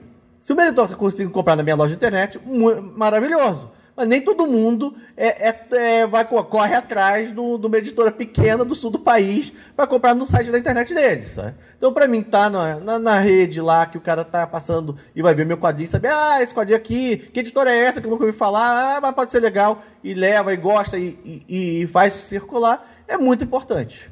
Né? Eu tô, eu, não, eu tô no extremo do país. Como vocês aqui em Fortaleza também então, fazer você conseguir que teu nome seja citado por alguém do sul do país ou do sudeste é muito mais complicado do que se você estivesse na cidade de São Paulo fazendo evento toda semana na, no, no, na, na, na, cidade em São Paulo, onde que as grandes redes estão ouvindo. Mas isso aí não é um problema de distribuição, é um problema de localização é, dist... é. de localização na parte de você conseguir ter acesso aos, aos, aos sei lá, os meios, os meios de comunicação. É tudo, para mim, tu, tudo é divulgação, é divulgação e distribuição. Eu lancei meu primeiro livro, foi Rio Zona de Guerra. Foi um romance que é um romance policial é, no Rio de Janeiro futurista. Inclusive, eu já vendi até, vendi até os direitos para o cinema desse, desse romance. É, eu chegava no distribuidor, cheguei numa grande rede, e perguntei assim: Você quer pegar meu livro? Eu, tá legal, isso aqui. Ela perguntou: Quantos títulos você tem no catálogo? Eu falei: Um. Ela me respondeu assim: Não me procure quando você não tiver 100. Pum, e desligou o telefone na minha cara. Aí como é que eu vou fazer o leitor conhecer meu título? Se a rede que tem acesso aos compradores de livros diz que, é lógico, a gente vai fazer guerrilha, vai fazer outras coisas, mas se a, a rede que diz que, que onde os compradores vão lá comprar, vão no site dela para comprar, diz que com menos de 100 ela nem olha para minha cara. Né? Isso eu passei por isso. Cheguei para outro distribuidor, um distribuidor de Curitiba, não vou dizer o nome. É, perguntei para eles, ah, quer distribuir meu livro? Gostei, ah, gostei. Quantos livros você tem no catálogo? Um. Ah, tá de brincadeira com a minha cara, né? E o cara me xingou. Eu falou, vai tomar no cu. E desligou o telefone na minha cara também, entendeu? Logo no início. Eu passei por isso, tentando vender meus primeiros títulos, sabe? Você concorda que. Mas eu, eu vou guardando regra. Não é distribuição de mas é demanda. Se, eu vou dar um exemplo. A, a editora, esqueci o nome dela agora. Eu lancei um livro que, que é sobre. Eles fizeram quando teve. Era uma editora super abortista, comunista. É, Esquerdopata. É, esquerdopata, feminista, enfim. E aí a editora super pequenininha, mas inclusive que eu falei pra você, pra você usar o centro de, deles, que eles estão fazendo uma, um centro de de guerrilha. Eles resolveram que, não existe verdade. A direita está tá, direita tá tomando um monte de à frente aí porque eles estão conseguindo falar com a geração e a gente de esquerda, a gente eu pelo menos, é, tô, tô, a gente está republicando as mesmas pessoas sempre. Eles resolveram publicar gente nova de esquerda. Porque eles têm seus, seus como é o nome do, do filósofo, seu, seu lado de Carvalho, todos os bastiões da direita publicando um monte de coisa aí, e a gente não tem gente de esquerda publicando. E eles resolveram fazer isso que eles fizeram. Eles já tinham todo o know-how, e aí eles, eles publicaram um livro sobre o. Como é o nome daquele, da- do negócio lá da França? Como é o nome do negócio de. Não, não, do, do grupo lá terrorista. né? Estado Islâmico. Eles fizeram um livro, porque eles têm todo mundo trabalhando pelo no Estado Islâmico. Na hora do atentado do Estado Islâmico na França, e eles tinham um título e eles venderam 18 mil em todas as letras. Isso que eu estou falando. O problema não é de distribuição, é de você fomentar a demanda. A gente tinha três livros publicados todas as redes iam atrás da gente. Porque você tem que trabalhar na demanda. Quantos kits você manda para as pessoas certas de divulgação que vão que vai causar um pedido um pedido? Porque não é- a distribuidora, você entrar na distribuidora não faz, como sabe, não faz que você se- seja pedido. O que você tem que fazer é fazer com que o seu livro seja desejado. O que a gente faz, a mim não faz desde o começo. Todo, a, gente, a gente mapeou para o nosso público específico 100 pessoas que são formadoras de opinião. Isso desde o meu título. A gente tinha mapeado. Pode ser a Laerte ou, sei lá, o Paulo Ramos ou o Paulinho aqui. A gente sabe quem são as pessoas influentes nesse meio. Desde o primeiro título, a gente faz um kit incrível, com, com tudo lindo, e manda para essas 100 pessoas. É, se eu acredito no meu título, se essas 100, 100 pessoas recebem esse livro de graça, eu uma demanda. Porque o Pokémon vai falar, pô, que livro incrível. Gente, compra esse livro que é incrível. O cara da cultura vai ligar no outro dia e falar assim, ah, eu vi no. É, já veio quatro pessoas hoje e. e, e e procurando seu livro, eu preciso ter seu título. E ele não vai querer saber se você tem um título ou dois títulos. Ou se você está em Porto Alegre você não está. Porto Alegre, a questão da, da, da, da parte da gel, sei lá como é que chama isso, mas é mais difícil da, da parte logística. Mas o seu livro não precisa estar no Brasil todo. A distribuição é você botar o livro em mais pontos de venda. Se você, eu posso botar o livro nos pontos de venda do Brasil todo. Se eu não tenho a demanda, vai voltar. Vai voltar. Você tem que gerar a demanda. Por isso que eu não acho que a distribuição. Eu acho que você está em Porto Alegre dificulta. Porque as redes não estão lá. E você vai ter que mandar seu livro para Porto Alegre. Ou para São Paulo. E nas suas redes, o, o- a mídia, a mídia para rede especializada também não tá lá. Mas olha só, Eu eu, te mando, pipoca daqui fala da gente. Você não acha que também que a gente tem um problema parecido? Porque Tem. Fortaleza também não, não é um grande centro. Sim. Mas mesmo assim, é, eu acho que o que a gente está falando é saber exatamente quem pode te ajudar a divulgar o material, né? E mandar seu material, nem que seja um PDF para ela, Uhum. a pessoa ver. Ah, Não, mas por exemplo, a gente, a gente lá. Eu conheço a Barra da Breca. Eu conheço a Barra de um monte de gente aqui de Fortaleza. Você sabe, vocês acabam. O povo daqui de Fortaleza que eu conheço, assim, tá super antenado com o que tá acontecendo lá. e não é só no Sudeste. Tipo, sai o grito, o grito é de Pernambuco. Tudo que é mais relevante no quadro nacional sai no grito. A gente manda coisa pro grito. A gente não manda, não é, ah, a gente tá em São Paulo, a gente manda coisa para São Paulo. A gente, a gente manda coisa pro, pro grito, a gente manda. A, a cena de Brasília, de quadrinho, é uma cena super interessante com o pessoal lá do, do da Raio Laser, que pra mim é a maior, a melhor crítica de quadrinho no Brasil, uma das melhores do mundo, é o que o pessoal da Raio Laser faz em Brasília. E eles estão em Brasília. E é uma, cena fortíssima em Brasília de quadrinho. É, Lógico, eu sou uma pessoa de Recife, por mais que eu moro em São Paulo, eu sou uma pessoa de Recife. E eu sei que você está geolocalizado em um lugar que não é o centro de, de- de divulgação cultural, digamos, onde tem todos os meios de comunicação. Lógico que causa mais é, algumas dificuldades. Mas eu mandar o quadrinho para o Paulo Ramos, que mora em Atibaia, ou mandar o quadrinho para para raio laser ou para não sei o quê, não faz muita diferença. O que importa é que. que- Agora, e outra coisa, se o Paulo Ramos, ou se o Boquinanguinho, ou se não sei o que, falar bem dos quadrinhos, falar sempre, as que eu, eu, eu volto para a tecla. Eu não acho que o seu problema específico de estar em Porto Alegre é um problema de, de logística. Não é um problema de distribuição. Distribuição, eu acho que vocês, é, vocês têm que parar de, de, de- Vamos focar em, em coisas que. que vamos, fazer, vamos fazer quadrinho bom e. e Resumindo, você quer dizer que não tem qualidade. né? não, eu não estou falando isso não. Eu estou falando que às vezes a gente, a gente perde tanto tempo preocupado com a distribuição e não se preocupa em fa- fazer uma demanda para os nossos títulos. Para fazer a demanda você vai ter que ter qualidade. Não só isso. Você pode ter quadrinhos de muito boa qualidade, mas que as pessoas não têm acesso, não conhecem, e você não fomentou a demanda. Fomentar a demanda é um conceito quase de marketing e de, de coisa, que é você causar um desejo, um interesse das pessoas naquilo. Se você. Se, às vezes tem um quadrinho incrível, que ninguém sabe. E aí a demanda vai ser alguma coisa que as pessoas querem ter. Para as pessoas quererem ter, elas têm que, elas têm que ver naquele, naquele, naquele material alguma coisa interessante e que, que elas acham que elas precisam. E aí tem várias formas de você, de você, de você fomentar esse desejo. Se você não fomenta o desejo, não adianta você estar em todas as bancas do Brasil. Lógico, se você estiver em todas as bancas do Brasil, vai ter uma ou outra passante que vai pegar seu negócio e vai levar. Lógico que vai. É possível. Mas, mas, vamos supor, se tiver. A Coca-Cola, ela está em todos, pelo menos em São Paulo, todos os casos de mercado do lado, quando vai pagar, sempre tem um geladinho de Coca-Cola.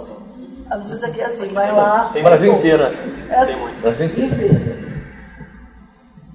A gente sempre tá lá com sede na caixa, aí vai pagar as compras e pega uma latinha de Coca-Cola. É assim. Qualquer bodega aqui em Fortaleza tem Coca-Cola. Não, mas eu digo assim, mas sabe? No check-out. É, você já, tá, já pagou tudo, já pa- pagou, você tá indo embora ali, aí tem uma Coca-Cola. Lógico que isso faz você consumir umas Coca-Cola. Mas vamos falar a verdade? Se tiver, em vez de toda Coca-Cola tivesse só dolinho, eu não tinha tomado. Mas, por exemplo, eu já tive casos de redes que falaram: olha, adorei teu quadrinho, acho que vai vender bem, mas eu tenho aqui um limite de compras. Só posso comprar teu quadrinho se você fizer um investimento no ponto de venda. Ah, ah. ah pra você, pra mim não. Eu já fala, tá. Aí eu falo, tá bom, não vou botar, tá bom, tu compra também. E aí escolhe, escolhe do outro lá que não tem o giro A que eles consideram, porque o espaço é limitado, né? Então, acontece isso direto, pelo, pelo menos com, comigo. Eu tenho, várias vezes a gente já não entrou com título porque eles querem investimento no ponto de venda. Aí, Nunca fez nenhum investimento em ponto de venda nenhum, nunca na vida, nem no nem nada. Uhum. Eu, eu já fiz, eu já tive que fazer para entrar, porque a, a- a compradora queria que precisava bater meta e falou: só coloco você, porque se você fizer um investimento aqui no nosso catálogo, senão nem pensar.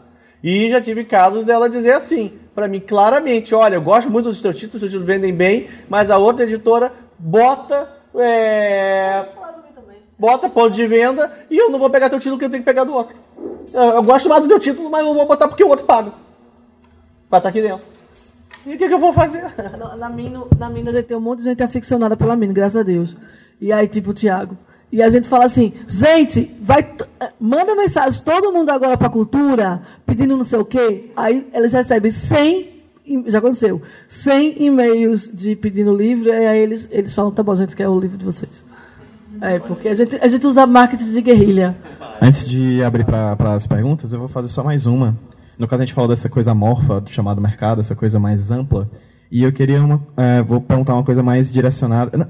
É bom que né, é bom papo de gente que fala muito, que eu não preciso nem mediar, né? Eu tô aqui, tipo, só de boa, tranquilo, eles estão falando, tá ótimo, viu, gente? Continue assim, por favor. e no caso, uma iniciativa como essa do Sebrae, da rodada de negócios de hoje de manhã, ela é excelente. É algo que eu acho que fomenta e dá uma energia pra gente que produz quadrinhos absurda. No entanto, essa rodada ela aconteceu quase dois anos depois da, da última que tinha acontecido, foi no começo do, de 2015, assim. Então, assim, é uma ação fantástica, mas, infelizmente, como outras ações de fomento, elas são pontuais. E eu queria perguntar para vocês. Eu acho que, acho que em 2017 vão ter outras oportunidades de Sebrae também realizar rodadas dessas, assim, né? Aí já dá uma cutucada. Vou chamar 100 pessoas para lançar 100... Aí, vai ter Bienal do Livro, eu vou chamar 100 pessoas para mandar 100 e-mails pro Sebrae, certo? A gente conversa sobre isso. E aí eu queria, eu queria perguntar para você o seguinte, certo, existem essas ações abertas onde a gente pode ter contato direto com quem é editor, mas elas acontecem uma vez ao ano. E do resto do ano, como é que nós, produtores de quadrinhos, podemos ter acesso a cada um de vocês? Ou a colegas, tipo, a gente quer saber o como é que a gente pode chegar e produzir quadrinhos com vocês? Tipo, alguém aqui veio hoje, não tinha nada pronto, mas se incentivou e disse, caramba, eu queria lançar pela Mino, pela AVEC, pela Marsupial, pela ja, ja, Jupati, eu sempre falo Jabuti. É, enfim, eu queria lançar com vocês, assim, como é que é o caminho para chegar até vocês no resto do ano? Gente, antes de abordar uma editora, primeira coisa, dá uma olhadinha no catálogo deles. Fundamental. Por favor, olha o catálogo da editora Claro, numa oportunidade como essa, que às vezes você não conhece a editora, você tem a possibilidade de conversar. Eu estou dizendo num contato direto, por e-mail, mensagem. Bom, começa vendo o catálogo. Segundo, não mandem mensagens, e isso é mensagem real, dizendo: Eu tenho uma saga fabulosa dividida em 20 capítulos cada um com 40 páginas, tudo colorido.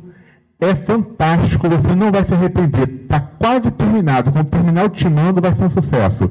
Não estou brincando, já recebi uma dessas. É, é importante que vocês tenham total confiança no que vocês estão mandando, é lógico. Também se vocês mandarem, eu tenho um negocinho aqui, eu, eu não sei se é muito legal não, minha mãe até gostou, mas olha, por favor, dá uma olhadinha, se não quiser olhar também não tem problema. Também não, uma abordagem dessas não é boa. Mas a primeira coisa, além de olhar o catálogo e ter a noção do que eles publicam, é também saber se a editora aceita originais. Que nem toda editora aceita recebimento de originais não solicitados. Então, antes de você chegar e já mandar um arquivo PDF de 2 MB, manda um e-mail perguntando qual o procedimento de vocês para o envio de originais? Ou, vocês aceitam o envio de originais? Qual seria o procedimento? Uma coisa desse tipo, porque às vezes, não é nem porque a editora não quer, às vezes a editora não, não tem como estar tá recebendo originais para dar feedback. Eu, por exemplo, na, na Marketplace, a gente não tem um procedimento é, formalizado de recebimento de originais, porque eu já sei de antemão que eu não vou conseguir dar conta de dar o feedback necessário. Porque eu, pelo menos, eu só gostaria de aceitar originais de maneira formalizada se eu soubesse que poderia dar feedback para todo mundo. Porque eu já fui autor, já mandei original para editora que ignorou solenemente. Fica aquela sensação ruim. Por isso que eu sempre sou sincero, falo, olha, nós não temos procedimento formal, não, não, é, não necessariamente vou conseguir lhe responder. Pode enviar se quiser, mas eu já informo que às vezes pode ser difícil fazer uma avaliação. É, então, verifica se a editora está recebendo. Às vezes tem editoras que recebem originais sempre, algumas que recebem nunca, e outras que têm momentos específicos de estar tá recebendo original. Vai variar ao infinito. Se você tiver uma editora que só publica material estrangeiro, muito provavelmente ela não vai estar tá publicando material nacional. Uma editora só publica coletânea de tiras, ela não vai publicar uma graphic novel de 200 páginas. Até pode, mas não necessariamente. Uma outra que não tem nenhuma publicação de tiras não vai publicar sua coletânea de tiras. E assim por diante. Veja o que, que a editora publica, aborde de uma maneira objetiva, porque toda editora recebe muitos e-mails. Oferta de original é a segunda, a segunda maior quantidade de e-mail que recebe. A primeira é pedindo livro de graça. É, não é brincadeira, não. Mas essa eu acho que meus colegas concordam. Verifica o que a editora publica, verifica o volume que ela publica, o ritmo. Você vai ter editoras tipo a Draco que toda hora eles têm, é, abrem antologias. É um caminho muito interessante de, você, de ficar atento a, a, esse tipo de publicação, porque às vezes é uma forma de você estar tá mandando material e você também já tem o que mostrar. Ah, eu nunca publiquei nada nem de forma independente. Poxa, vai ser difícil você convencer uma editora a parar e analisar seu material. Pode ser a melhor coisa do universo. Mas vai, eles vão estar recebendo muitas coisas e não necessariamente vão conseguir parar. Ah, uma abordagem interessante, atividade como essa aqui, é, é uma chance que a editora já vem exatamente para é, receber informações sobre projetos ou sobre autores e assim por diante. Ah, em eventos, você pode chegar, e um detalhe de editora de quadrinhos no Brasil é que a maioria, os responsáveis pela editora vão estar lá nos estandes. Então, é, novamente, tirando editores de grande porte, que se resume a Panini, a, todas as editoras vão estar com algum responsável lá, então você pode também abordar a pessoa, mas novamente, estando ciente de que lá eles estão com foco, então está com evento, você está precisando apresentar o livro para as pessoas. Então, eu, pelo menos, não me incomodo quando a pessoa chega até mim. Ah, poderia entregar esse material, sou fulano, coisa e tal. Eu acho muito legal. Mas, sabendo que o foco ali é outro. Mas nada impede o primeiro contato. Até porque conhecer pessoalmente ajuda muito depois no contato é, por e-mail. Então, eu acho que seriam esses os pontos principais. Tem um texto antigo do André Diniz exatamente sobre, sobre a melhor maneira de abordar uma editora e a melhor maneira de escolher uma editora, porque também entra aqueles pontos todos. Você já percebe que é uma editora que não faz um trabalho. Uma editora que vai apenas publicar teu livro para colocar na livraria, é melhor você lançar como independente. A editora tem que fazer outras coisas além disso. Uma editora que vai cobrar para você também. Não. Editora que vai cobrar para você, você paga para gráfica, é, é, mais honesto. Duas coisas aqui. Uma, eu tô sem, é, a, a VEC é uma editora do homem só, sou eu.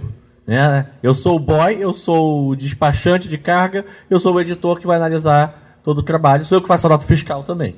É a editora realmente de um homem só. Lógico, a gente tem o, o, o, programador visual que é terceirizado, tem o revisor que é terceirizado, tem a, toda a equipe que é terceirizada que me ajuda, que eu também não conseguiria fazer tudo. Mas mesmo assim, é muito fácil falar comigo, só que eu estou sempre cheio de coisa para fazer. Né? Eu estou no Facebook, é fácil de achar, para mandar mensagem, é bem tranquilo. Eu recebo praticamente, eu, nós não publicamos só quadrinhos, eu recebo praticamente um original por dia. Por dia. É, sem brincadeira, é pelo menos 30 livros novos todo mês que eu recebo que o pessoal manda, perguntando ou não se pode mandar. Né? O, então acaba que muitas vezes o, o critério que a gente tem para escolher deixa de ser só se o livro é bom. Livro bom a gente vai ter. Né? Ali é o relacionamento que a gente vai criando com os autores em eventos, é, ou indicações, QIs, né? Infelizmente é quem está indicando. E tem outro detalhe que é, que é muito importante também. Eu, por exemplo, eu lancei o Decore esse diário. A autora depois lançou comigo o Diário do Pet Cães. Eu vou lançar com ela, depois dela, o Diário do Pet Gatos.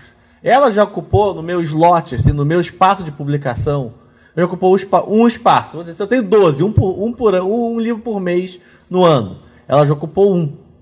Eu lancei o Cão Negro, né? O Conto do Cão Negro 1, que é o Coração do Cão Negro. Eles vão lançar a Canção do Cão Negro agora em 2017. Ele já ocupou outro espaço. Eu não vou. Então, provavelmente, se os meus projetos dando certo, eu não vou ter espaço para novos em 2017. Eu vou ter continuidade das linhas que estão dando certo. Então, isso vai ser cada, cada ano que passa, provavelmente eu vou tendo menos espaço para novos lançamentos de novos autores. E a gente vai formando catálogo de autores, a família, a VEC, né? o catálogo de autores que são nossos autores. Isso acontece em todas as editoras. Então, a não ser que, que ela fature muito, mas muito, muito, que possa abrir vários espaços novos para autores novos, para arriscar, cada vez mais as editoras vão ficando mais difíceis de você conseguir entrar sem um, um diferencial no mercado que diga, realmente, é, tu, tu, tem que me publicar que eu vou ser bom para tua editora. Sabe? E é, é, é o mercado. Eu, eu vou começando a ter os meus autores. O Lúcio vai começando a ter os dele, a Jânia vai começando a ter os, de, os dela. E fica cada vez mais complicado a gente colocar um autor novo, sabe? É, a não ser que eu consiga aumentar o número de espaços que eu posso para publicar. Em vez, em vez de um por mês, eu vou começar a publicar dois por mês. E aí eu tenho que crescer o meu número de autores. Se eu sigo mantendo 12 uh, novos livros por ano, mais as reedições, é, eu não tenho muito espaço para novos autores, sabe? E eu recebo um original por dia. Por acaso, com quadrinhos isso não acontece comigo. Acontece isso muito mais nos romances. Nos quadrinhos, como é um processo muito mais demorado, né, normalmente a abordagem acontece antes. Quando o cara está com a ideia ainda, quando ele está querendo publicar e fala, ah, tem essa ideia e tal, o que, que tu achas? Ah, me manda uma página para eu ver, e aí a gente vai trabalhando um pouco mais atrás. Mas normalmente são autores que eu já conheço pessoalmente. Né? E nem, eu não lancei nenhum projeto de quadrinhos que eu não conhecesse os autores previamente. A pergunta é ah, justamente para o Arthur, essa questão costume de enviar sinopse Olha, eu já peguei casos de, de uma pessoa envia sinopse, envia uma página ou duas para a gente analisar para ver se bate, né? O argumento com a linha da editora e tudo. É um primeiro, é um primeiro passo bom, porque você tem menos trabalho para saber se a editora vai gostar ou não do seu trabalho, né? Mas, mesmo assim, o que eu vou dizer, hoje, se eu não tiver um conhecimento prévio do, do artista, alguma coisa assim, ele vai entrar provavelmente, a não ser que seja um trabalho sensacional, ele vai entrar na minha fila de, de estudos. E eu tenho 30 novos livros por dia para ler. Então, a minha fila não anda, ela só cresce. Né? É, é a minha realidade. Eu, eu quero ler tudo, eu quero dar retorno, não consigo. Sabe? Minha fila só cresce. Então, aí, aí, aí eu preciso ter um a mais que realmente faça aquele cara furar minha fila, ou seja, uma indicação, um, ou seja, uma publicação anterior na internet, alguma coisa que me diga que aquele cara é um, é um bom autor para eu ter dentro da editora, né? Alguma coisa que me diga, então, para esse daí eu vou furar minha fila e vou ler antes e dar o retorno para ele antes. Senão ele vai caindo, qualquer um vai caindo, a não sei se seja um trabalho estupendo, que eu, que eu olho assim de cara e falo, cara, eu quero publicar isso de alguma maneira, não pode perder essa oportunidade, né? Ele vai acabar caindo no, na minha fila de, de, de leituras, sabe? E minha fila é terrível, sabe? Eu sou o gargalo da editora. Né? E, infelizmente, eu sou o gargalo da editora hoje. Ou seja, o que precisa de mim é onde vai atrasar. Eu acho esses eventos incríveis, assim. Eu conheci muita gente legal na rodada do FIC do Sebrae, que é muito legal também. Aqui é mais legal porque a dinâmica é diferente aqui é melhor, mas enfim, não fica, acaba tendo mais gente, mais dias, você acaba conhecendo bem mais gente. É, a mina é diferente, assim, no sentido que a mina é quase um, um Novos Baianos, né? Porque as pessoas moram na mina, as pessoas acabam morando, literalmente. Tem, sei lá, 18 pessoas morando e elas comem, dormem juntos e são todos autores de quadrinhos. Mas, assim, é, mas é, tinha uma brincadeira até que assim, porque o Diego, uma vez ficou sem ter casa, o Chico a primeira vez, todo mundo fala, como você conseguiu contratar o Chico quando. Porque eu contratei o Chico sem ter editora. Eu não tinha editora, o Chico é o cara mais bombado, um dos caras mais bombados do Brasil. E aí, como você falava, gente, como você. Foi assim. Eu liguei pro Chico, falei, Chico, você lembra que ele tomou uma cachaça junto no FIC? Ele, ah, beleza, não sei o que tal. Isso antes da editora. Aí eu falei, então vamos montar uma editora você não tem nada para me dar, não, um desenho, uma coisa. Ele falou, ah, eu tô indo para São Paulo. Eu falei, onde você vai dormir? Ele, não sei. Eu falei, dorme aqui em casa. E aí ele estava sem então dormir, foi dormir lá em casa, a gente se apaixonou. Enfim, virou melhor amigo. Ele lançou Lavagem com a gente e os outros quadrinhos, enfim. E aí o Pedro Cobiaco, uma vez, falou assim, tem um amigo meu que tá sem, tem onde dormir em São Paulo. Posso trazer para mim? Porque eu moro num casarão lá, eles chamam minha casa da Mina, mas não é a Mina, a Mina é outro canto. Posso levar para Mino? Eu falei, pode, ué era o Diego Sanches. Aí até brinca que na mim não tem mulher, porque mulher sempre tem onde dormir. E como os homens ficam desabrigados, acabam dormindo lá e, e. Mas enfim, mas isso é só uma brincadeira. Mas assim, o que eu acho. A gente sempre fala assim, ah, Mantis é original, e eu sempre, às vezes, me acho um pouco hipócrita e mentirosa, sei lá. Quando eu falo assim, Mantis é originais pra gente e tal. Porque eu acho que isso funciona, eu acho que isso funciona de alguma forma. Mas eu conheço muito poucos autores que conseguiram ser, ser publicados dessa forma, assim. Principalmente em quadrinhos. É, a gente vive um cenário de e aí eu volto a falar que eu só sei falar sobre a Mino e uma coisa e a Mino tem uma linha bem específica de quadrinho bem autoral mesmo. É um meio muito pequeno e a gente conhece todo mundo. E a gente conhece todo mundo, que eu falo, quase todo mundo. E a gente é muito atento. Então, assim, é,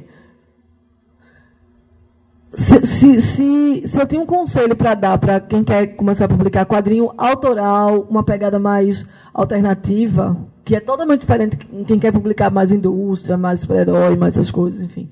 Não só super-herói, mas, mas quadrinhos didáticos ou, ou tipo de quadrinho, é, se juntem. Porque assim, eu conheço o trabalho da Brenda e dos meninos tudinho, e eu, e eu sinto uma qualidade muito boa em todo mundo que estava que tava ao redor. Porque eu acho que quando você trabalha em quadrinho é uma coisa muito, muito fácil de você ficar no seu umbigo. E aí você, é uma coisa muito solitária. Quando você tem com quem trocar e se, se organiza em pequenos coletivos, isso é uma, uma coisa que eu percebo viajando o Brasil todo, é que sempre quando alguém chega para mim, não estou falando que não tem exceções, tem. Mas sempre quando alguém fala, gente tem um coletivo de quadrinho, os trabalhos são melhores. Sempre quando chegam para mim e falam assim, a gente tem um, um, grupo aqui que a gente está trabalhando junto, ah, tem eu que faço o roteiro para ele e, e, você que faz para não sei quem, os trabalhos são melhores. A gente a, mina, a mina, eu sempre falo, a mina é forte porque a gente é junto. Assim, e eu acho que a gente junto consegue muito mais coisa. Então, um conselho que, que, que eu dou para vocês, se você, como chegar nas editoras, é arranjar gente que pense parecido com vocês, ou muito diferente, mas enfim. Mas que vocês acham que vocês podem trocar alguma coisa e comecem a fazer quadrinho junto. Porque vocês juntos conseguem divulgar melhor esse trabalho.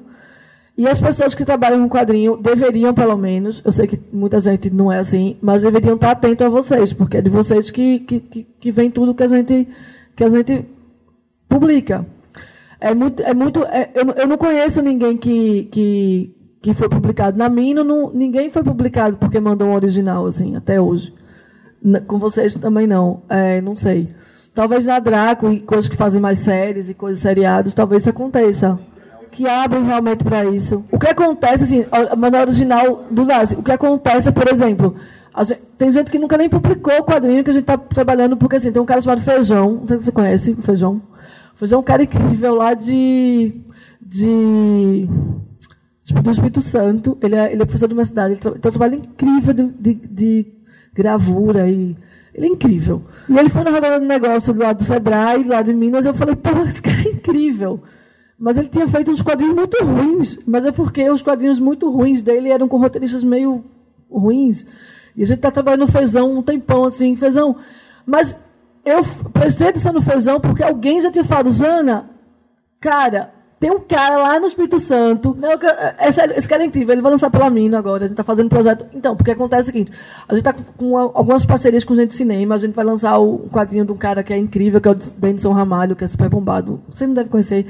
É o cara mais forte de terror do Brasil atualmente. A gente vai lançar o quadrinho dele com o Chico, enfim. E tem outro projeto do pessoal de, da Paraíba, para uma série do, do HBO, a gente está fazendo um quadrinho que é um spin-off dessa série. E a gente chamou o Feijão para fazer esse spin-off.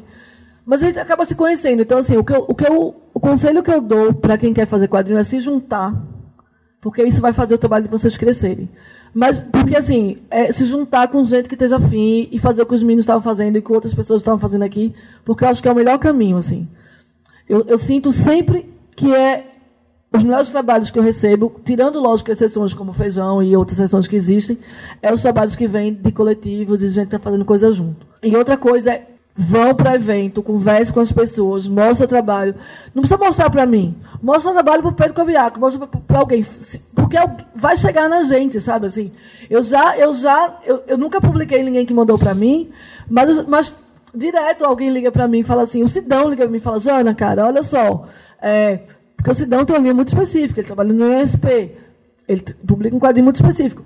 Olha só, eu não vou publicar esse moleque nunca, mas é, olha o traço desse, desse moleque, olha o traço dessa, dessa menina, sabe? E às vezes eu olho e não, e não, não vou mandar um e-mail para ela, nem. Mas aquilo já fica na, na, na, sua cabeça. Aí depois você vê outra coisa. Você... Então, assim, apareçam, deem a cara a tapa.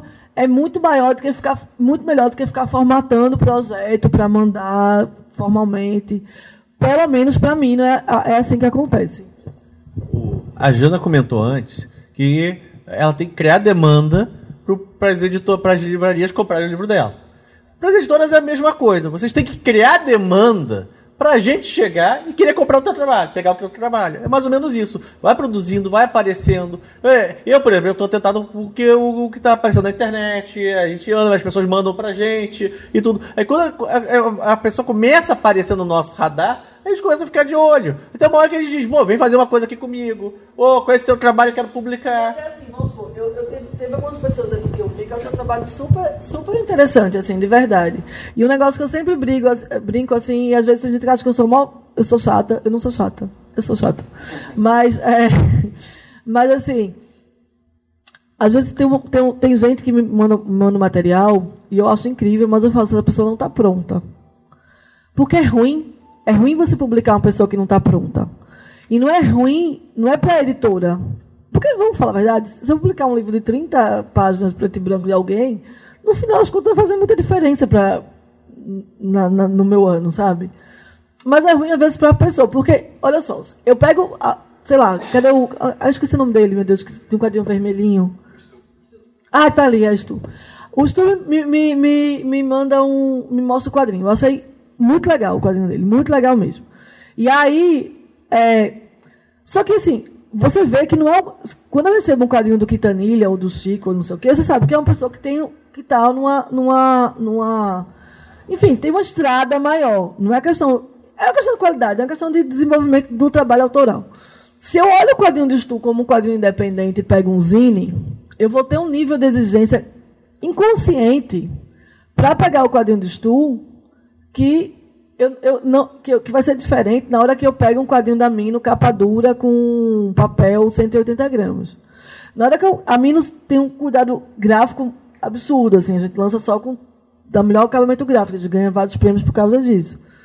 É, se eu pego o trabalho do Stu e lanço em capa dura sem ele estar pronto, a pessoa que está pegando aquele livro, ela não está querendo saber se o Stu começou agora. Ela está querendo saber que ele comprou o quadrinho dele na cultura e foi capa dura e custou 70 reais. E aí eu queimo o Stu. Porque, porque o Stu tem uma estrada ainda a. Hã? Ele é tão bonzinho, né? eu também achei ele ótimo. É, é, ele, ele não ele não tá pronto, sabe? Mas assim, então assim, muitas vezes, às vezes as pessoas ficam meio meio é, ah, eu mostrei meu quadrinho, a Janine falou que era incrível e nunca mais ela me chamou para fazer nada. Mas não é que assim, eu tô, eu tô de olho, tipo, Stu é menino que vai ficar de olho. Tudo que ele publicar, eu vou ficar de olho. E aí uma hora pode ser que eu falo, putz, eu tenho um projeto que é a cara do Stu. Ou então eu acho que o Stu agora consegue segurar um quadrinho só dele, ou pelo menos uma coletânea. E aí eu vou chamar o Stu, assim. Não é porque eu não chamei agora que, que ah, não, não sei mais quem é o Stu, entendeu? Esse tipo de coisa as coisas têm que entender, que é um processo. Fazer uma carreira e fazer um nome é um processo, assim. Até o Diego, porque eu sei que vocês amam o Diego aqui, mundo só falando do Diego. É, o Diego, assim, o Diego publicou o quê? Trocente, o Chico. O Chico fez 11 anos do Marginal Zine. Ele passou 11 anos publicando o Marginal Zine para fazer o primeiro quadrinho, que é o Blue Note, que é horrível. E é muito ruim. E depois fez, acho que depois foi o, o Az- não, teve um antes, que eu não lembro qual era agora. E, hã? O 15 foi antes, mas aí ele, então, cara, mas era 15 anos fazendo aquela, o Marginalzinho era incrível. O Marginalzinho é muito bom, mas porque era um zine, sabe? Se fosse capa dura ia ser uma bosta. Então, assim, o que eu posso falar para vocês é juntem-se e apareçam. E façam. E, e se a editora não gostar, dane-se da editora. Da editora. Tá perdendo- A editora que tá perdendo. Gente, nesse momento da conversa, a gente, eu abri a- o espaço para as perguntas acontecerem. E a primeira pergunta foi do Thiago sobre o papel do editor e sobre como o editor pode ajudar a vender os quadrinhos. É, um. Qual? Aí é um comentário bacana. Qualquer coisa pode vender. É que nem aquelas perguntas, qual é o limite do humor? Aí fica a pergunta, qual é o limite do editor? Existe um limite do editor? Não, Tudo pode vender. Até porque a gente não precisa vender muito. Talvez nem tudo pode vender 200 mil. Mas se eu fizer um quadrinho sobre, sei lá, sobre sexo com coqueiro. Não, eu, eu fiz, eu fiz comentário sabendo sobre preferência sexual. Mas, é, não, se eu fizer um quadrinho sobre sexo com coqueiro e o quadrinho realmente for bom, realmente for bom, eu arranjo uns mil e poucos gente que gosta de sexo com coqueiro. Porque vamos falar, tem gente que vai, a internet mostrou que para qualquer coisa tem doido no mundo, entendeu? É sobre a ideia do. Não, sobre sexo com coqueiros, assim, qual a opinião? Sexta-feira no Globo Repórter. Não, sobre, sobre, a, sobre o limite. Sobre o limite. Limite do editor depende do autor. Se o autor te, te dá o espaço para você é, fazer a alteração. E é muito complicado porque cada caso vai ser um caso. Porque fala, ah, não tem limite para o editor. Mas se o editor for mudar tudo na obra, a- alguma coisa estava errada na, na obra original. Ou no, não, ou no- normalmente no editor. É, agora, o, o editor tem que ter foco. É, vou dar um exemplo, por exemplo, daquela- da esquizofrenia que eu contei naquela outra vez, que eu meditei como autor, que é a pior coisa que se faz, não façam isso, tanto que depois dessa experiência, qualquer coisa que eu faça, eu boto outra pessoa para editar. Que eu escrevi uma piada de duplo sentido, só que eu esqueci que eu estava escrevendo o roteiro para um livro que era voltado para ensino médio. Então, eu, editor, briguei comigo, autor, de ter botado uma, uma piada duplo sentido que não deveria ter colocado. É, mas isso é uma coisa simples. Ah, eu lembro que teve um caso, eu acho que não foi com nenhum daqui, porque é uma coisa antiga, de. Eu, não, vou, eu não vou, eu não vou falar os envolvidos por não lembrar quem são, tá? mas é um caso público de um autor que tinha sido contratado para fazer uma obra eh, sobre algum tema histórico, eh, que era voltado na época dos editais, que então, os editais para o governo, então era para as escolas, e aí ele fez, só que no final ele colocou uma cena extremamente violenta. O editor pediu para tirar aquela cena extremamente violenta, porque não era o foco. O autor se sentiu ofendido, xingou o, o, o editor em tudo quanto era a rede social que existia. Teve gente que ficou do lado de um, teve gente que ficou do lado do outro. Nesse caso era um foco específico. Mas se, o edi- mas se fosse uma outra situação, uma obra mais autoral, o editor chegasse e mandasse cortar uma cena de violência apenas porque não gostou, é diferente. É igual que eu falo com todos os autores que eu vou editar. Você pode até não concordar com, é, com a alteração que eu vou pedir, mas eu vou te explicar por que, que eu estou pedindo. Eu te peço então que se você não concordar, você me diga a partir do que eu falei por que, que você não concorda. Que às vezes eu posso estar equivocado, ele mostra um argumento positivo, mas apenas falar, não troco porque não quero trocar, no argumento, assim como na minha visão, o editor falar troca porque eu quero que troque, também não é argumento. Entra a questão do respeito, né? Se eu respeito aquele autor, eu tenho que falar, olha, eu, eu acho que deve trocar por isso, isso e isso. Na maioria das vezes, o autor consciente vai concordar. Ou vai apresentar argumento de que você não percebeu alguma coisa que você errou enquanto editor ao fazer aquela avaliação. Por isso que eu acho que não dá para definir que existe um limite. Em teoria, é o limite da paciência. Ou a paciência do editor esgota, ou a paciência do autor esgota.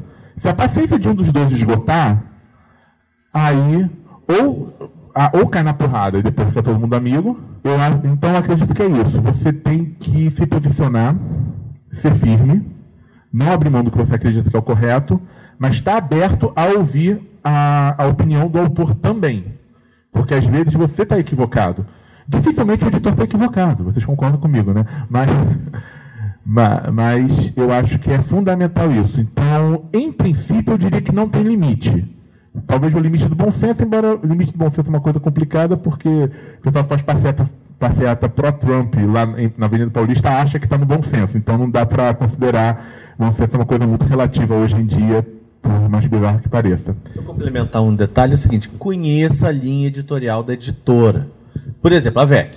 Eu lanço literatura fantástica, terror, fantasia e ficção científica. E em literatura, e nos quadrinhos eu sigo a mesma linha. Normalmente histórias fechadas.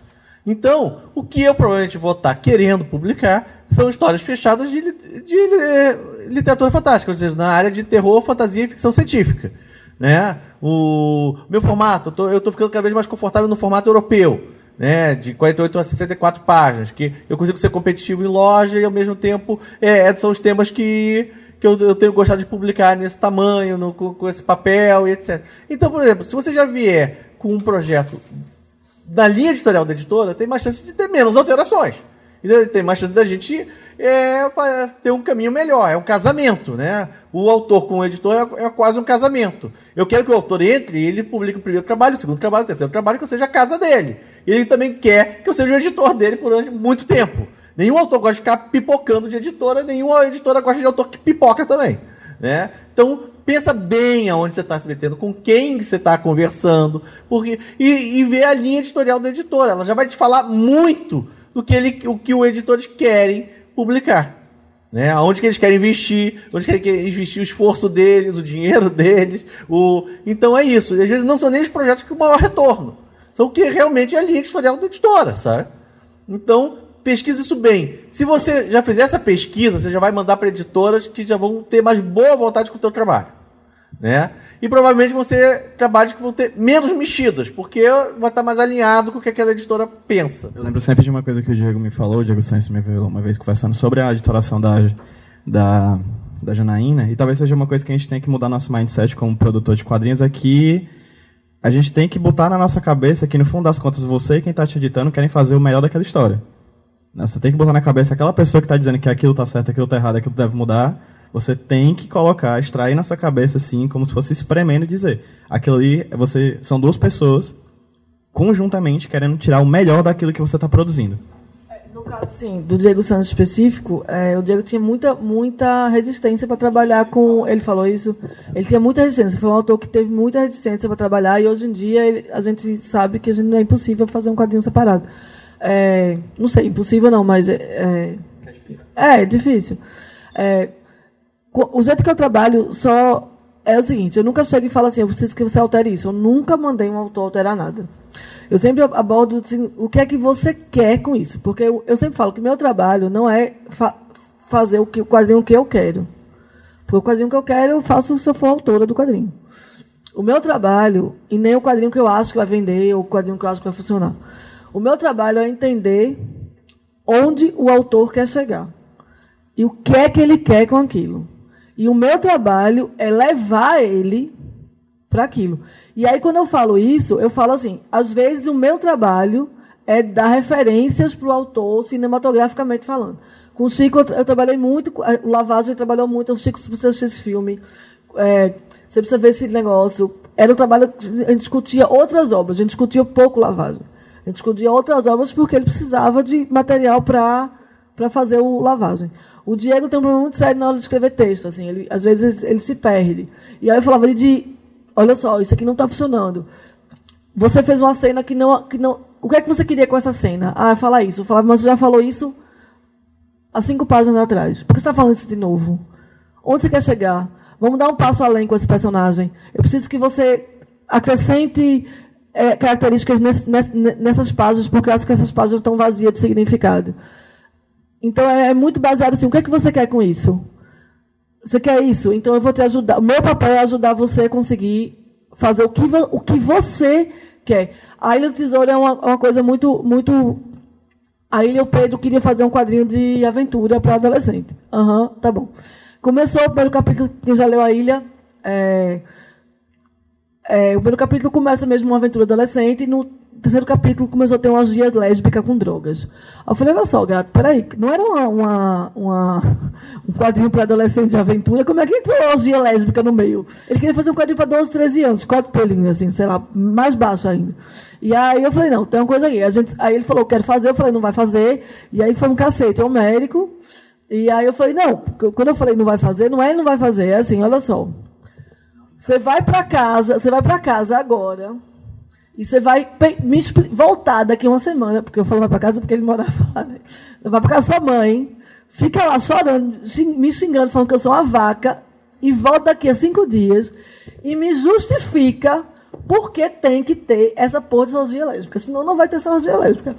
E aí ele foi, puta vida, lógico que ia ter, mas assim, eu não podia falar para ele nessa hora. E aí ele foi para casa e passou cinco dias e voltou, e ele fala em várias entrevistas que para ele foi a melhor coisa que podia ter feito, porque ele realmente não tinha pensado em tudo que ele queria com o quadrinho. Quando ele voltou, ele tem que me argumentar e, de, e, e, e, pensar a respeito durante cinco dias. Fez o quadrinho, quem já leu a Ilha sabe que é um quadrinho incrível, assim, ganhou vários prêmios, inclusive tá, agora vai sair na Inglaterra, vai sair em Portugal, é, a gente está negociando nos Estados Unidos, é um quadrinho realmente em outro nível, assim. E ele fala que ele acha que o quadrinho foi para esse nível quando eu falei, não. Não é assim, ah, por quê? Quando eu falei por quê, ele repensou tudo o que ele queria. E ele teve que aprofundar o pensamento. Isso é o papel do editor. Não falar, ah, não, muda essa, esse quadro ou essa mulher feia. É, tarde. É o seguinte, é, vocês falaram de criar demanda, né? Em algumas entrevistas do Quintanilha e do Rafael Grampar, por exemplo, eu vi eles, são caras rodados no mercado internacional, né? nos mercados de referência.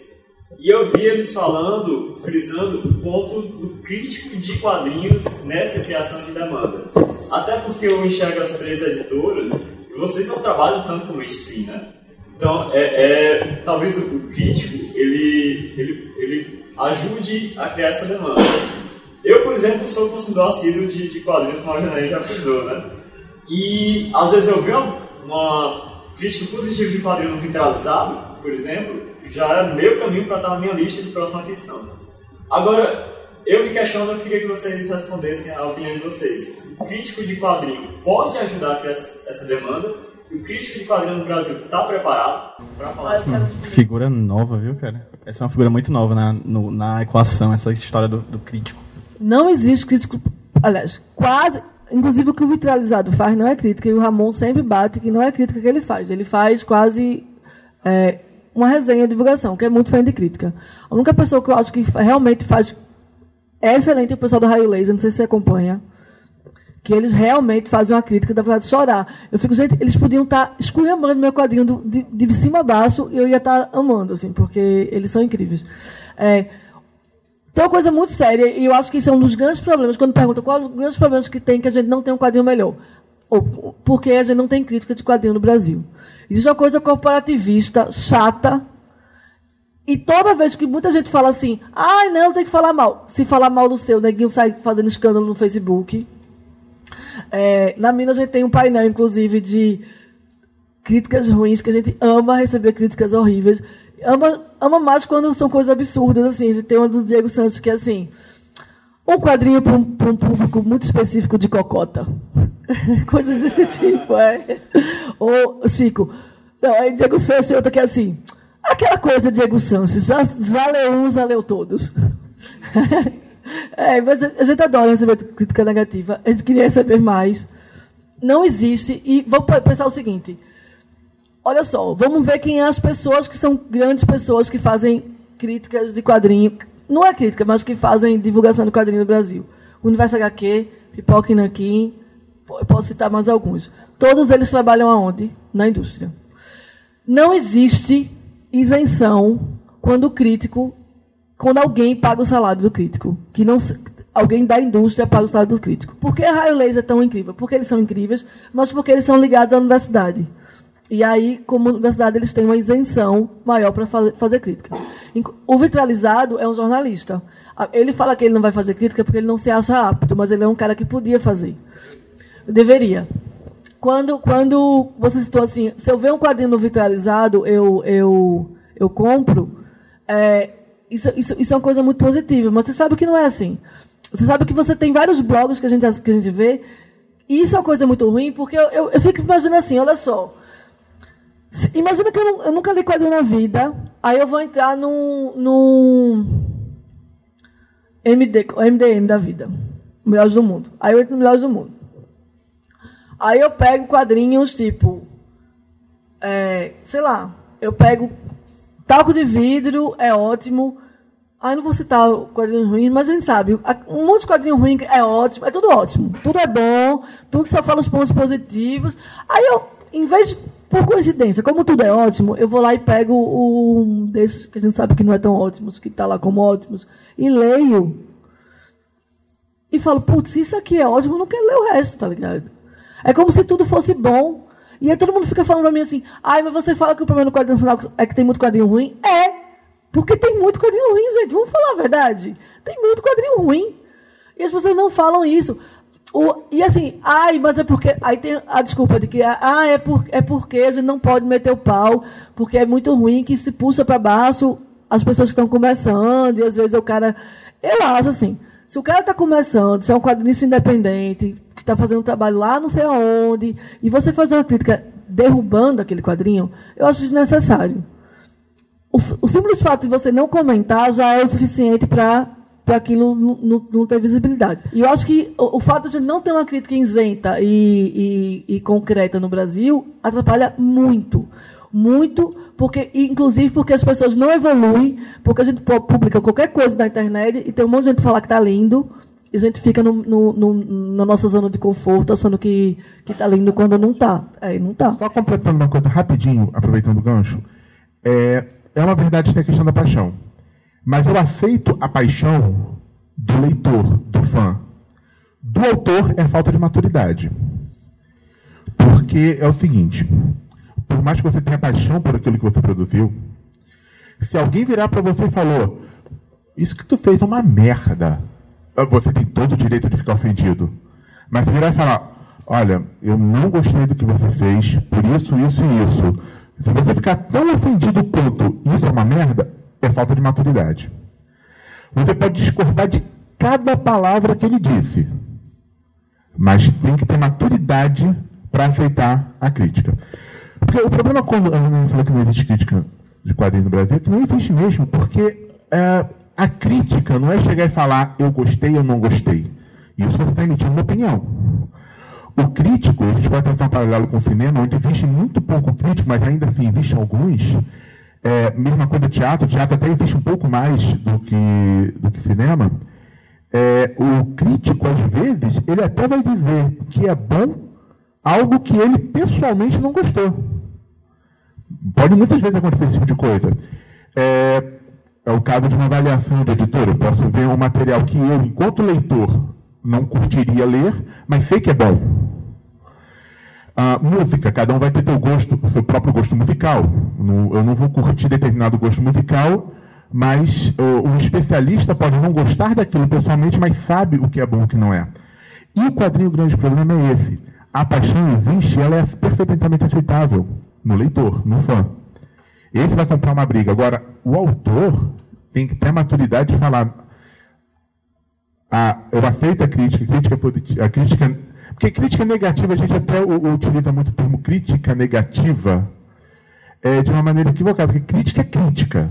E, e ela não é nem positiva nem negativa, positiva, é, mas é natural, todos nós falamos, eu, eu também falo muito isso. A, a, gente costuma chamar de crítica negativa aquela que fala que não é bom, e a crítica positiva aquela. Crítica é crítica. Ela vai ter negativa se ela for mal feita mesmo que elogie. Às vezes uma crítica elogiosa vai ser muito mais danosa para aquele autor, porque se você, você ainda está no início do seu procedimento artístico, você ainda está desenvolvendo a sua maturidade artística. Se todo mundo chega e fala como aquilo é maravilhoso, o risco de você estagnar é muito grande. Eu dou um exemplo prático. Vamos pegar um exemplo de um artista ótimo, que é o Laudo Ferreira, que tem trabalhos fantásticos.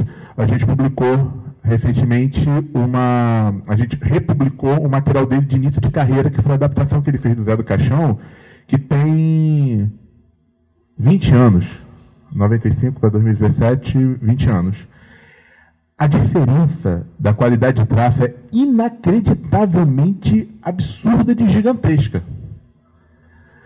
No entanto, é um autor consciente da qualidade do que ele tinha antes. Ele mesmo estava um pouco com vergonha de publicar o material, ah, porque parte ainda era inédito. Uh, outro que a gente também já publicou, que dá para ver uma diferença, o, a gente tem uma coletânea de tiras chamada Magias e Barbaridades, que dá do traço original para os inéditos que ele está falando agora, dá uma distância de uns oito anos e a diferença é absurda. E, e, não só a qualidade de desenho, qualidade de roteiro, a qualidade de contação de histórias, narrativa visual e tudo mais. Se você só ouve elogio, você não vai crescer. Não adianta. Se você só ouve elogio, não vai crescer. Se você não crescer, vai ficar estagnado e às vezes piorar. E se geram muita expectativa ao, ao, ao, sei lá, você tem 16 anos, lançou um material, todo mundo elogia inacreditavelmente. Você vai ficar desesperado de como que eu vou fazer uma outra coisa com uma qualidade equivalente? Ou, nossa, eu sou foda, qualquer coisa que eu faça vai ser maravilhosa. Tudo é danoso. Só que o que a gente acaba vendo muito é, e isso você vê na prática, os poucos críticos que têm coragem de falar que não gostaram de material nacional começam a ser xingados no Facebook. O autor come, começa do autor, o mimimi, muitas vezes. Nós somos um grupo pequeno. Todo mundo se conhece. Para alguém que é muito amigo seu, você pode chegar e falar, cara, tu fez uma merda. Para um amigo teu. Para coisas gerais, não tô falando, tipo, ah, ele falou que não devia para namorada. Você chega, cara, tu, tu, fez uma merda, não devia ter feito isso. Mas se é só alguém que você conhece, estou fazendo uma, uma metáfora, tá? Mas se é só alguém que você conhece, você não vai falar nada, vai ficar na sua. O problema é que a gente tem um meio que todo mundo se conhece. Então você tem medo de falar, ah, eu, eu não vou falar que eu não gostei daquele material, porque o cara pode ficar chateado, pode até acabar me queimando. Ou não vou falar porque eu não quero deixar ele chateado, porque depois ele vai falar mal do meu. Ah, eu não gostei do teu material. Ah, mas o teu também é uma porcaria. Ou seja, imaturidade muitas vezes. Não estou dizendo que todo mundo é imaturo no meio, não. Mas estou dizendo que vocês todos aqui, como criadores, é muito importante que vocês aprendam a ouvir as críticas. Que isso tudo gera aquele problema daquilo que a gente falou lá atrás, a dificuldade de aceitar o trabalho de editor naquilo que você está fazendo. Tudo é uma consequência, às vezes até inconsciente. O cenário, o quadrinho independente é igual banda de punk rock adolescente. Alguém já foi para o festival de punk rock adolescente?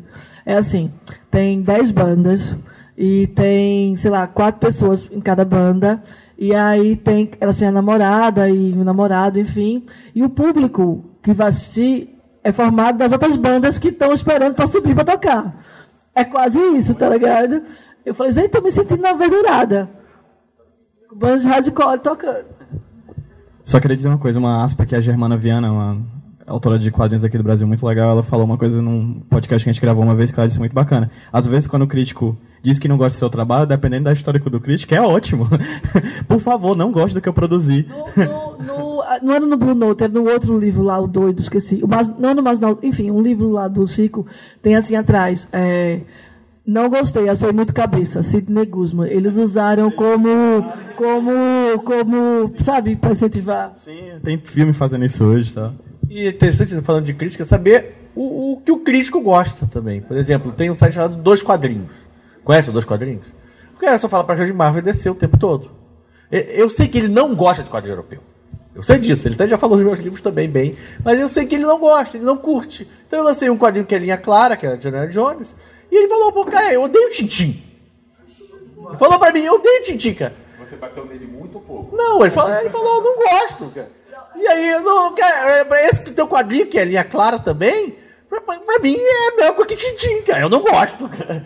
E aí? Nos quadrinhos, a gente, na minha, a gente tem o nosso, nosso, nosso mail list de que a gente manda os títulos para ser resenhado. E o dos quadrinhos, ele escolheu todos os quadrinhos da Mino. Aí todo, todo, todos. Todos. E aí, todo mês, quando vai fazer os press kits, os meninos falam, Zona, você vai mudar? Eu falo, lógico que eu vou mudar. Eu adoro ver eles escolhendo. É, e o cara, já, o cara já faz unboxing xingando, né? Ah, chegou o quadro na mina, ah, Maria, não aguento mais isso aqui. Uma crítica básica, né? O Petra já recebeu três estrelas na Amazon, o cara reclamando que é muito infantil. Mas é um quadrinho infantil, então. então é, é, muito complicado. Nesse momento aqui da conversa, o Egberto, nosso amigo, grande Egberto, um abraço, é, fez uma pergunta sobre as estratégias que as editoras estão tendo para cons conseguir novos leitores de quadrinhos, além das que elas já fazem com os leitores é, comuns de quadrinhos, os leitores que já leem quadrinhos, como é que eles vão atingir novos, novos públicos? Eu sempre falo que minha estratégia para ampliar o mercado de quadrinhos é tentar fazer melhores quadrinhos. Porque eu acho que o resto, o resto é supérfluo. Assim, supérfluo que eu falo assim, o resto é imprevisível. Eu posso estar fazendo várias coisas que eu acho que está ajudando e, e a gente não sabe de verdade o que é que vai ajudar ou não. Essa ideia que a gente tem que quadrinho é pouco consumido no Brasil é mentira, porque está aí o MSP para dizer que, que a gente consome muito quadrinho.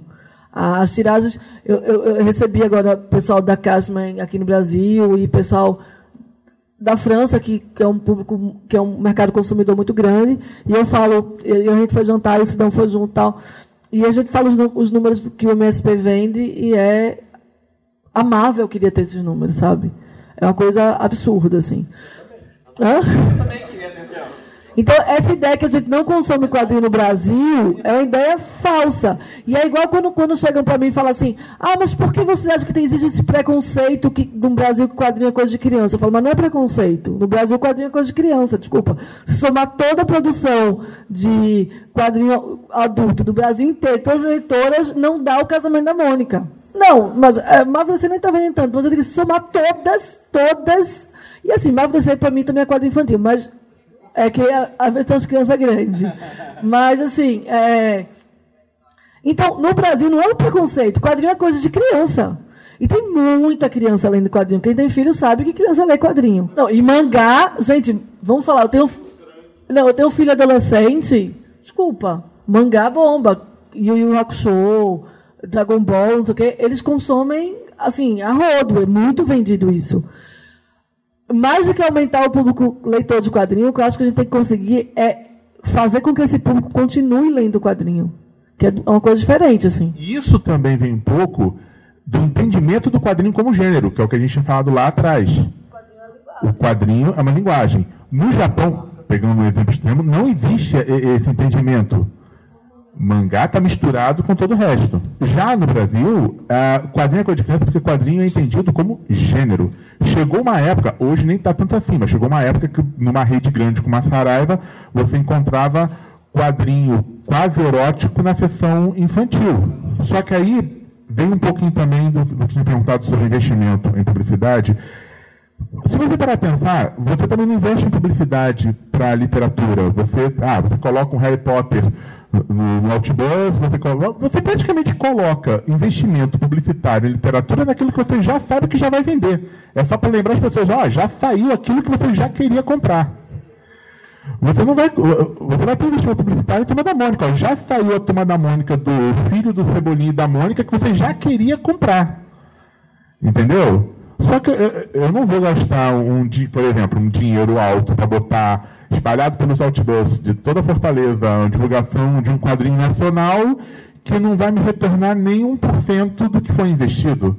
Então aí você faz trabalho de mandando o pessoal que faz resenha, é, gente que. formador de opinião, manda para os jornais. É um caminho legal. O problema é.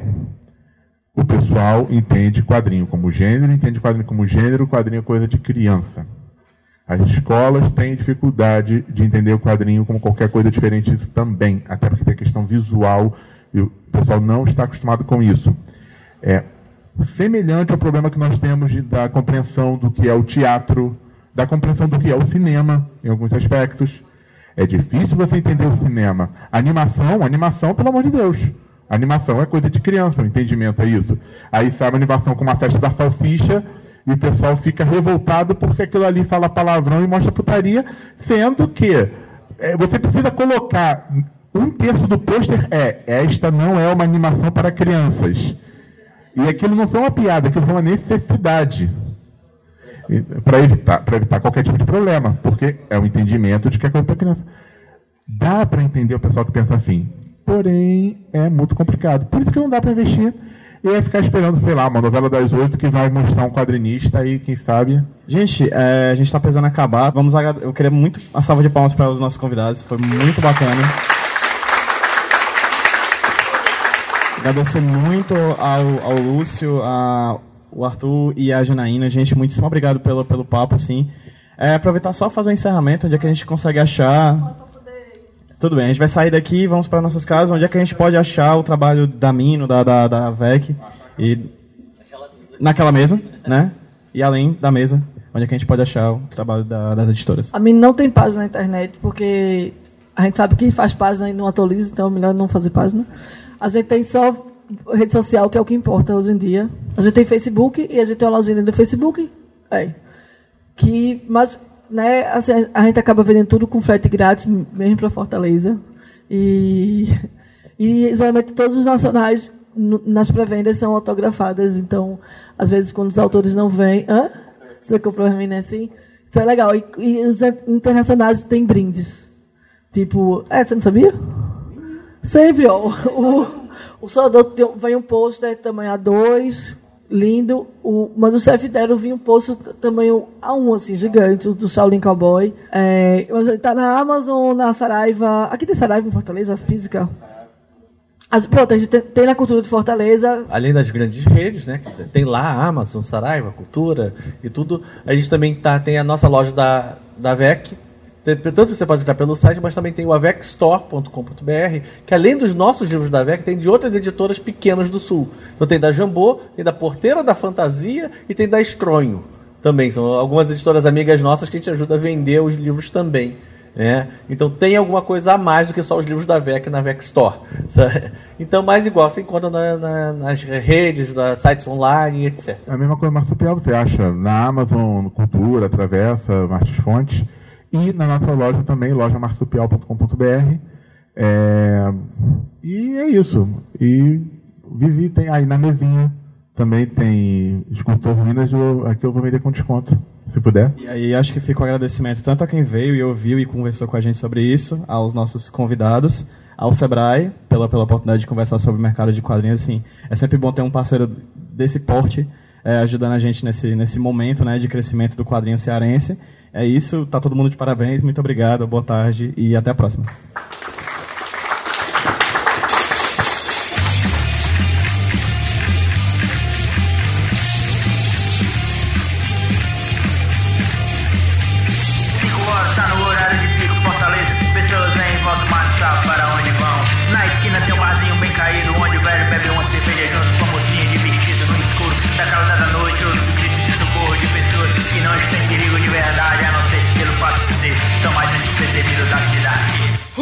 pássaros não voam. O ponteiro está parado, dedo no gatilho que está travado. Não presto mais atenção do que pulando ou ficando diz. Talvez assim eu seja uma mocinha mais feliz.